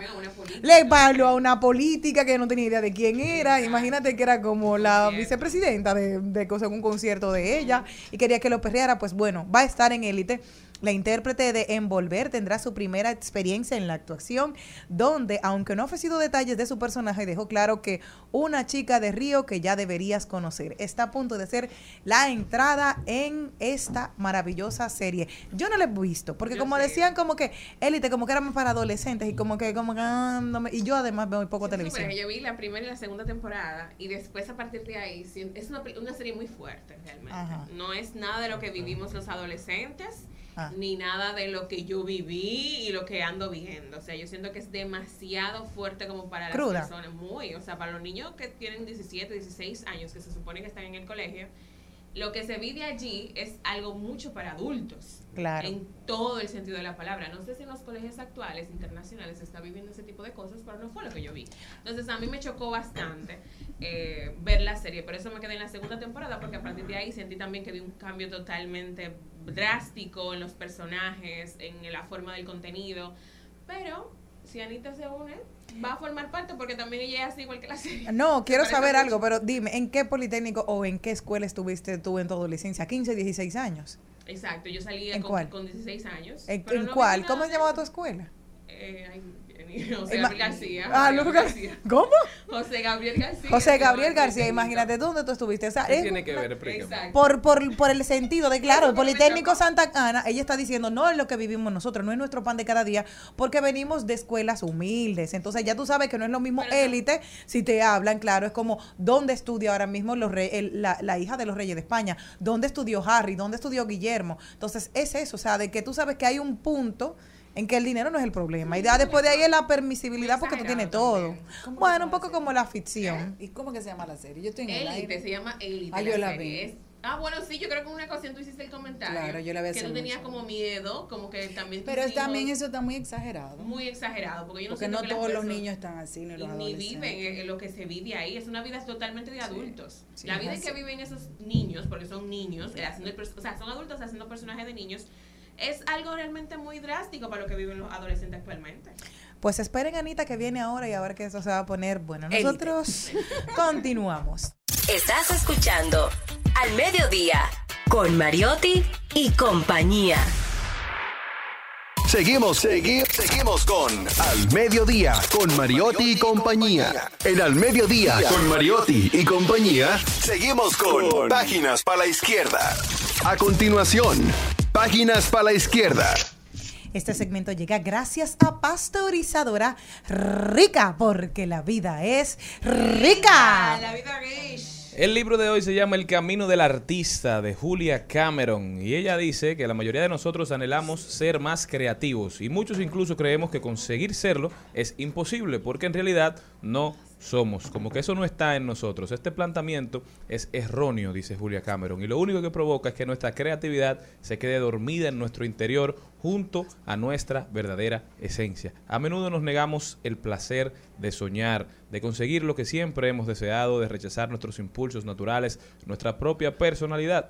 El camino del artista nos enseña a crear con mayor libertad a través de la utilización consciente de una serie de herramientas que nos ayudarán a terminar con el bloqueo creativo. Su efecto es similar al yoga y la práctica constante de la escritura diaria, páginas matutinas, los encuentros con el artista, el juego y una exhaustiva introspección guiada harán que modifiquemos nuestra conciencia y nos abramos a un nuevo horizonte imaginativo. El libro se llama El Camino del Artista. Si quieren desbloquear esa parte creativa que antes tenías y que por falta de uso a veces te da problemas acceder a ella, este libro puede ayudarte. Y también recordar la importancia de descansar, de sentarnos, de pensar, de dedicarnos tiempo a nosotros mismos para que el cerebro pueda conectar todas esas ideas que andan vagando separadas y quizás elucubrar y lograr que salga algo que valga la pena decir.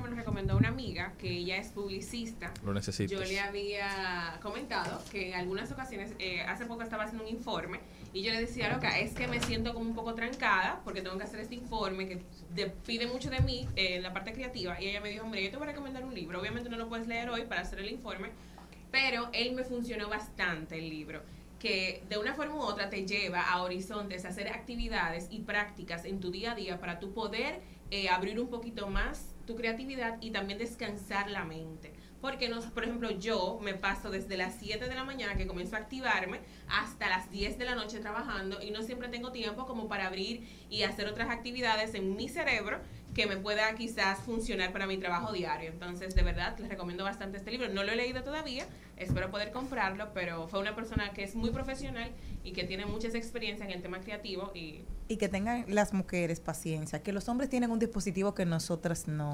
Ellos tienen la capacidad de no hacer nada, no te moleste. Ellos tienen, ellos se sientan ahí, ¿qué estás haciendo? Nada, y son felices. Entonces, por favor, déjenlos en paz. Cuando están en ese momento de introspección, de reflexión con el universo y no están haciendo nada, no altere ese hombre, por favor. no le crees cuando tú le dices, Déjelo. ¿qué tú haces? Nada. Nada. ¿En qué tú piensas? En nada. Déjelo tranquilo. No, Sean ahí. Están pensando en algo. No, no, no, No, no. que ellos tienen. El, el otro día lo decía. Nosotras no tenemos eso. Siempre estamos en algo, pero. siempre estamos haciendo algo. El hombre no, el hombre tiene Exacto. esa capacidad de poder estar sentado con su celular o mirando una mata. Ah, y ¿con no quién que está sentado? No, pero mirando una mata y ellos son felices. Ah, pero no, no- Pero no hemos dicho que no. no. Nosotros de una vez estamos mirando una Wow. mata, pero en ese momento hay una Espérate. mata tiene una y vamos la Espérate. mata a quitarle Sí.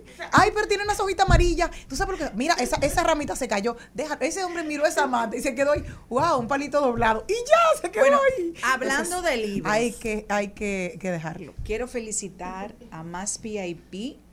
Más VIP es, el, es uno de los portales más viejos y famosos que tenemos en nuestro país de espectáculos.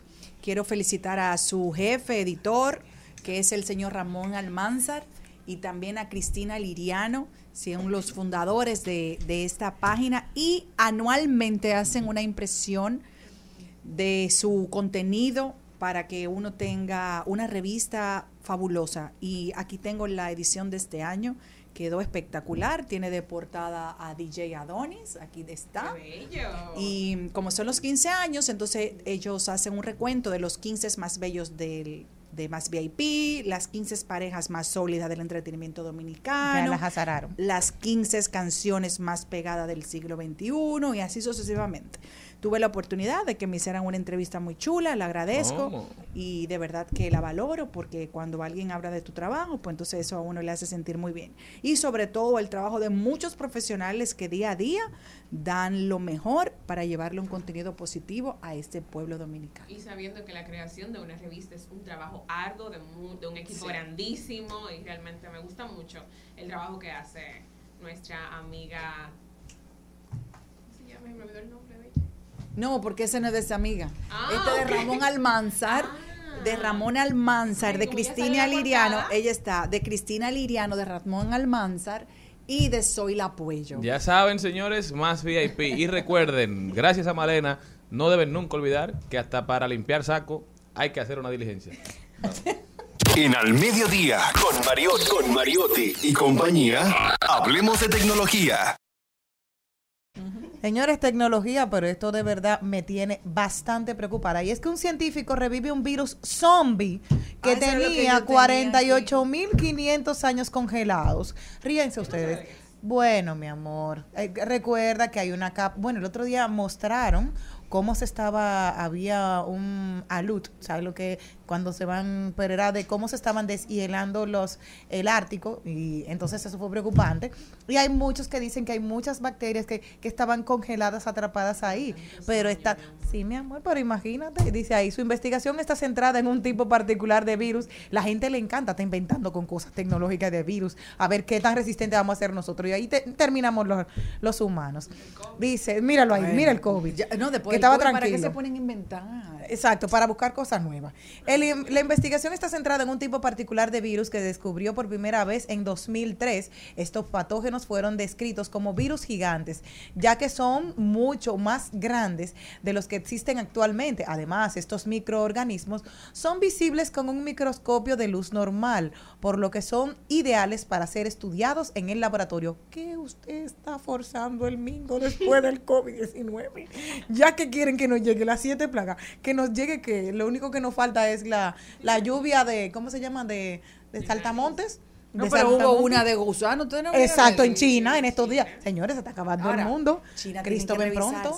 Porque todo lo extraño pasa por allá. Que reguero de gente que hay. como- Ya, ya, ya. Para que sepan, eso es lo último que se están Eso. haciendo. Y, Están y- llegando a los finales. Sí, Pero sí, tenemos que bueno. irnos a una plataforma que todos utilizamos. Es Spotify, que anuncia que lanzará nueva interfaz con videos y eventos en directo. El fundador de Spotify, Daniel Eck, anunció este miércoles una revolución en el formato de la plataforma que a partir de las próximas semanas incluirá videos, eventos en directo o venta de mercadotecnia de artistas, entre otras novedades. Hemos creado una experiencia innovadora y actualizada para que los creadores puedan continuar creciendo. Así lo aseguró el también director ejecutivo de la compañía durante Stream On 2023, un evento corporativo celebrado en Los Ángeles. Spotify, como otras plataformas que no crean contenido necesariamente, sino que lo administran, están luchando con el tema de generar utilidades, de generar ingresos, de ser rentable, porque aumentan los costos cada vez más, hay que pagarle más a los dueños del contenido y ellos como empresa se ven, se ven contra la espada y la pared, o entre la espada y la pared. Si usted es usuario de Spotify, prepárese que vienen grandes cambios para la plataforma para buscar que duremos más tiempo en ella. Y si alguna ventaja tiene Spotify de plataformas como YouTube, es que tú puedes cerrar la aplicación aun cuando no le estés pagando y seguir utilizándola, porque YouTube cuando tú no lo pagas hay una versión que sí te lo permite. Si tú sales de la aplicación, no puedes seguir escuchando el video que estabas viendo.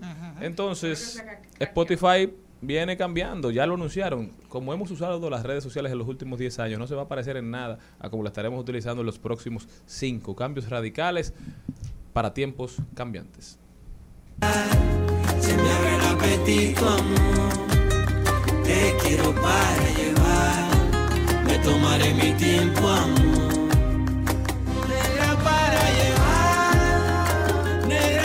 Oigan lo que está pasando en Estados Unidos, señores. Esto de la credibilidad no solamente es un efecto de las redes sociales, la falta de credibilidad también llegó a los medios tradicionales. Tucker Carlson, que es el presentador estrella de Fox News, la cadena norteamericana con tendencia republicana, está llevando a cabo allá un litigio por difamación contra esta empresa.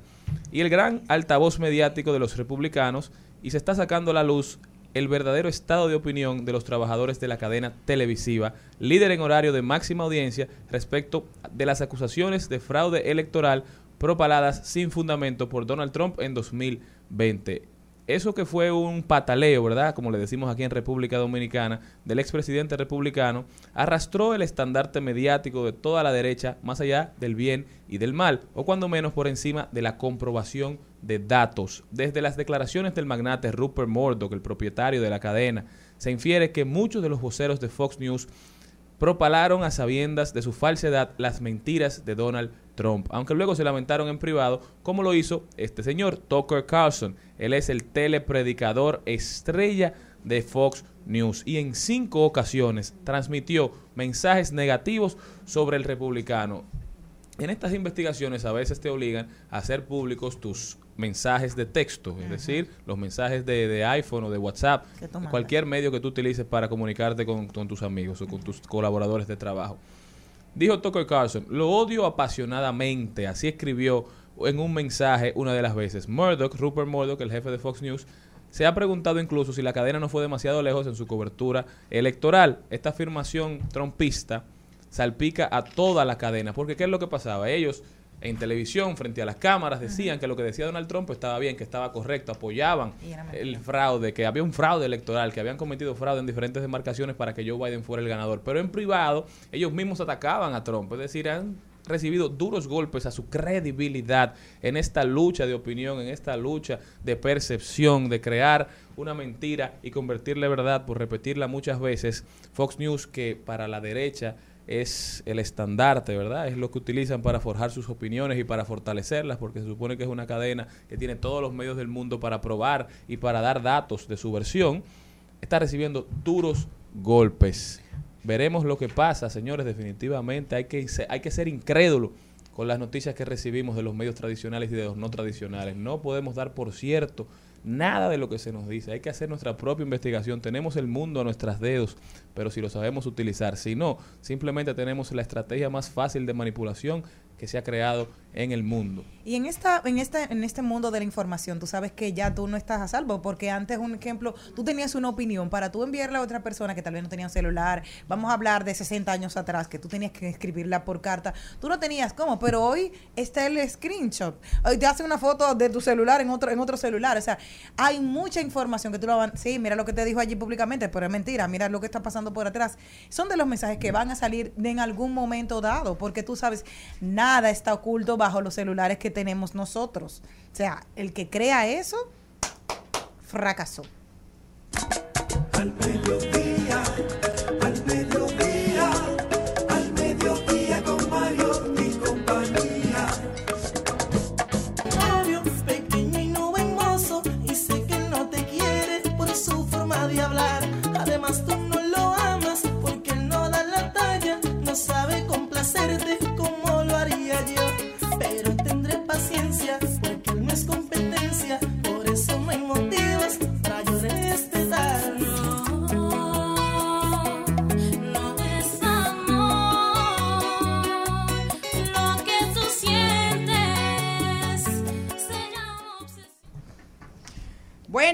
Aquí tenemos, aquí me a mí que me encantan, tú sabes, los recuentos, los números, así como siempre hace Darian su ranking. Vamos a hacer un ranking. Atención, Darian, que está pendiente. Sí, aquí hay un ranking que hizo la revista Más VIP con relación a esto de los 15 años que están cumpliendo. Entonces ellos hicieron los 15 de varios renglones. Hoy vamos a hablar, según ellos, de los 15 más bellos de la República Dominicana, según la revista y el portal Más VIP. Debería. La posición número uno la tiene Isaura Taveras, presentadora de televisión. Voy diciendo todo y después quieren... No, no, dilo todo, dilo Ok, todo. pues di- dilo todo. Las, los, ¿Hay que decir los 15? Oh. La posición número 2, lo voy a hablar más rápido. La posición número 2, tipo Jenny, 4K. ¿Cómo es que ella habla? Exacto. La posición número 2, 2X. Albert Mena, presentador. La posición número 3 la tiene Carolina Aquino, presentadora. La posición número 4 la tiene DJ Sammy, productor musical. La posición número 5 la tiene Ginette Ten Compress, quien es locutora de noticias. La posición número 4 la tiene Carlos de la Mota. Digo, perdón, 7. Carlos de la Mota, quien es actor. Actor, oye, y ese no es el que está de que para allá, para el. No, él está en el Pues pero tiene Carlos que- es actor. Tiene que poner su cosa también, público funcionario también. público. Pero como esa revista es de... De, de- de farándula. Claro. Sergio Carlos, posición número 6, locutor. Eh, la posición número 8, Nayoni Reyes, presentadora. La posición número 9, Amara la Negra, cantante. La posición número 10, José Guillermo Cortines, cariñosamente Memo, actor. La posición número 11 la tiene Amelia Vega, Un freco ese. quien ese es ex Miss Universo y esposa de su esposo. La Ah, posición número Y madre de sus hijos. Segura. y madre de sus hijos. Hermana de sus hermanos. Es que el esposo. sobrina de. República Dominicana. Exacto, también No, dominicano. un freco, porque la Miss Universo. Vamos a completar, vamos a completar. Bueno, pero ya ya no tiene la El posición número 12. La señora, uno varía, entonces, hace 15 años. La posición, nu- 20 años que fue Miss Universo. La posición número 12 es Manny Cruz, cantante y compositor. La posición número 13, Jessica Pereira, presentadora. La posición número 14, Denise Peña, presentadora. Y la posición número 15 la tiene Sandra Berrocal, presentadora de televisión. Yo soy la narradora, no opino. Digan. No, ¿qué le pareció a usted, narradora? Porque usted es la, la farándula, hecha persona. No, ese es Jenny. No, para mí todo lo que están ahí son bonitos. Son bellos, claro. Sí, yo son que, que- ahora bien, hay que DJ entender, Sammy yo lo sacaría. hay Gracias. que entender Déjame si verle la es cara, bien. eh, del 1 al 15, de mayor a menor o de menor a mayor, hay que ver cómo No, me imagino, logística, yo me imagino que, que no, porque ¿verdad? DJ Sammy. Sandra, el rostro de Sandra es muy bello, muy Sí, bonito. DJ Sammy. Pero entonces hay una disyuntiva como DJ Sammy que en tercer lugar. No, yo, yo creo, Ajá. lo único que puedo opinar es que hay tal vez, podemos después llamar a Robinson, quien Mira. fue que hizo el ranking, Robinson Pérez, quien es periodista. Me imagino que, no, que cuando viene a ver fue por orden alfabético. No, no, no. Háblame de las parejas más estables que yo las quiero oír. Déjame ver ¿Quieres las estables? Sí, sí, sí, sí. Ok, por vamos a las favor. 15 parejas Yo más estoy estables. Sí, sí, a ver si okay. ¿Quién ustedes creen que está más en lo que yo la consigo aquí? Vayan poniendo. Eh, yo creo que tiene que estar, tiene que estar Marco, Marcos y la- la- los pastores. Marcos, Marcos, sí. No, eso yo creo que no están aquí. Ah. ¿verdad? Parece que no llega el más evangelio. Las Ah, el evangelio. 15 flechas que Cupido acertó y han superado la prueba del tiempo. Ajá, La dale. posición número uno. Ay, que no le iban a dar toda la número uno. Ajá. La tiene Amelia y su esposo. Bien, Eso es, sí, es sí, verdad. sí, sí, es Para verdad. mí ellas son las Sí, sí, número sí. uno. Está bien, vamos a ver. ¿Y por qué tú pones esa cara de No. ¿Qué fue? Dime, Charly. No, un La recuerdo. posición número la dos. número uno. Yo, óyeme, Charlie Mariotti, Paz y María Elena Sí, están de ahí. Una familia muy bella. Dios Tú la oye, bendiga. Charlie Mariotti y Paz y La María Elena. posición número dos, estoy también muy de acuerdo. Marian Cruz y su esposo Juan Fabián. Ah, sí, Muy sí, sí, bella sí. y muy linda familia. La posición número tres, también estoy muy de acuerdo. Roberto Ángel Salcedo y Joana Peña. Muy bonita pareja y una familia muy hermosa. La posición número cuatro, yo también estoy muy de acuerdo ahí. De hecho, lo vi ayer, bellísimos a los dos en el cumpleaños de Charlie San Miguel. Ay, que estaba hasta la vice, en el cumpleaños fino, el de mi, el de mi productor. Eh, la posición número cuatro, no te desenfoques, Celine. Carla Fatule y Javier Ah, Grullón. sí, sí, sí, ah, pues sí. tú estamos de acuerdo todos. Ok, muy bien, muy bien. El único que estoy de acuerdo es Charlene, que no gusta su Yo, yo farándula. ni oyendo estoy. Por eso, la posición número 5, Albert Mena y Nati Alves. Ujú, es verdad, Muy sí, bien. sí, estamos muy acertados. sí, la sí, sí. posición número 6, Nashla Bogar y David Mahler. Tu apuesta está ahí. La El dolor del pueblo. Sí. Que ellos Muy- siguen juntos. ¿Y por qué el dolor? Porque de le estaban, lo están separando hace días. Ay, tú, pero es tan lindo que se ven ellos. Sí, por eso, Es- yo lo he bendiciones visto para en ellos. restaurantes y eso mucho besito. No, no, por fin, él le da besito, ella se da besito, eso es bonito. Ay, qué amor. Parecen como novios. Ah, qué lindo. Eso es chulo. La posición número 7, también estoy de acuerdo. Yo creo que ustedes también. Y Andra Fermín y Ah, André sí. Madera. Sí, sí, sí. Ah, pues estamos de acuerdo. Sí. ¿no? Estamos bien ahí. Solamente estamos en una. Lo de ustedes, lo de ustedes es lo de la belleza. Mm, sí. Bueno, la posición. También estoy de acuerdo. Digan que no ahora. Ajá. Que la cancelen a las yo dos. sé cuál es. La posición número 8, Nayoni Reyes y Abel Martínez. ¡Claro! ¡Ay, le van a mandar su cheque!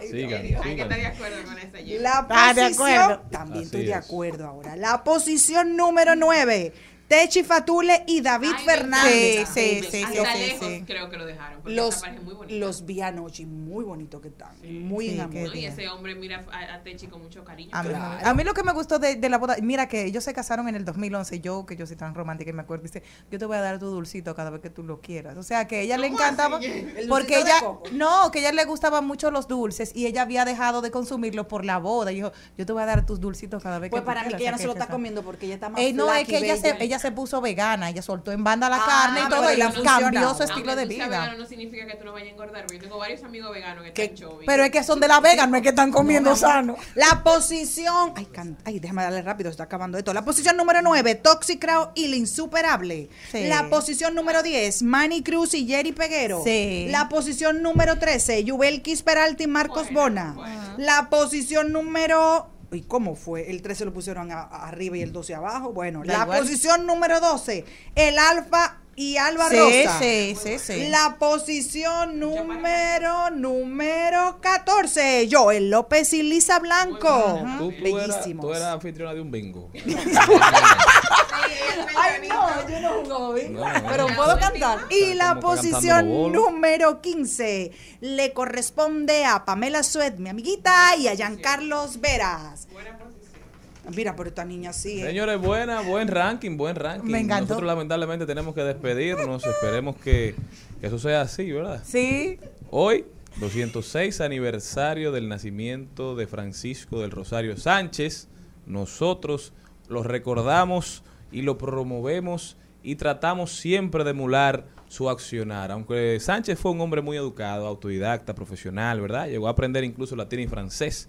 Es recordado sobre todo como un hombre de acción. Fue Sánchez el que tomó, ¿verdad? Las armas. El que después que escuchó el trabucazo, ahí hizo por primera vez la bandera dominicana, confeccionada por nuestra queridísima Concepción Bona. Hoy recordamos a Francisco del Rosario Sánchez y sobre todo lo tenemos muy presente todos los días, tratando de enorgullecerlo, de agradecerle, porque la sangre derramada por los patriotas no sirvió para ensuciar las calles, sino como abono para las nuevas generaciones. ¿eh? Me encantó, Dios mío. Himno ahí. Hasta mañana, mi gente. Hasta mañana, mi gente, si Dios quiere.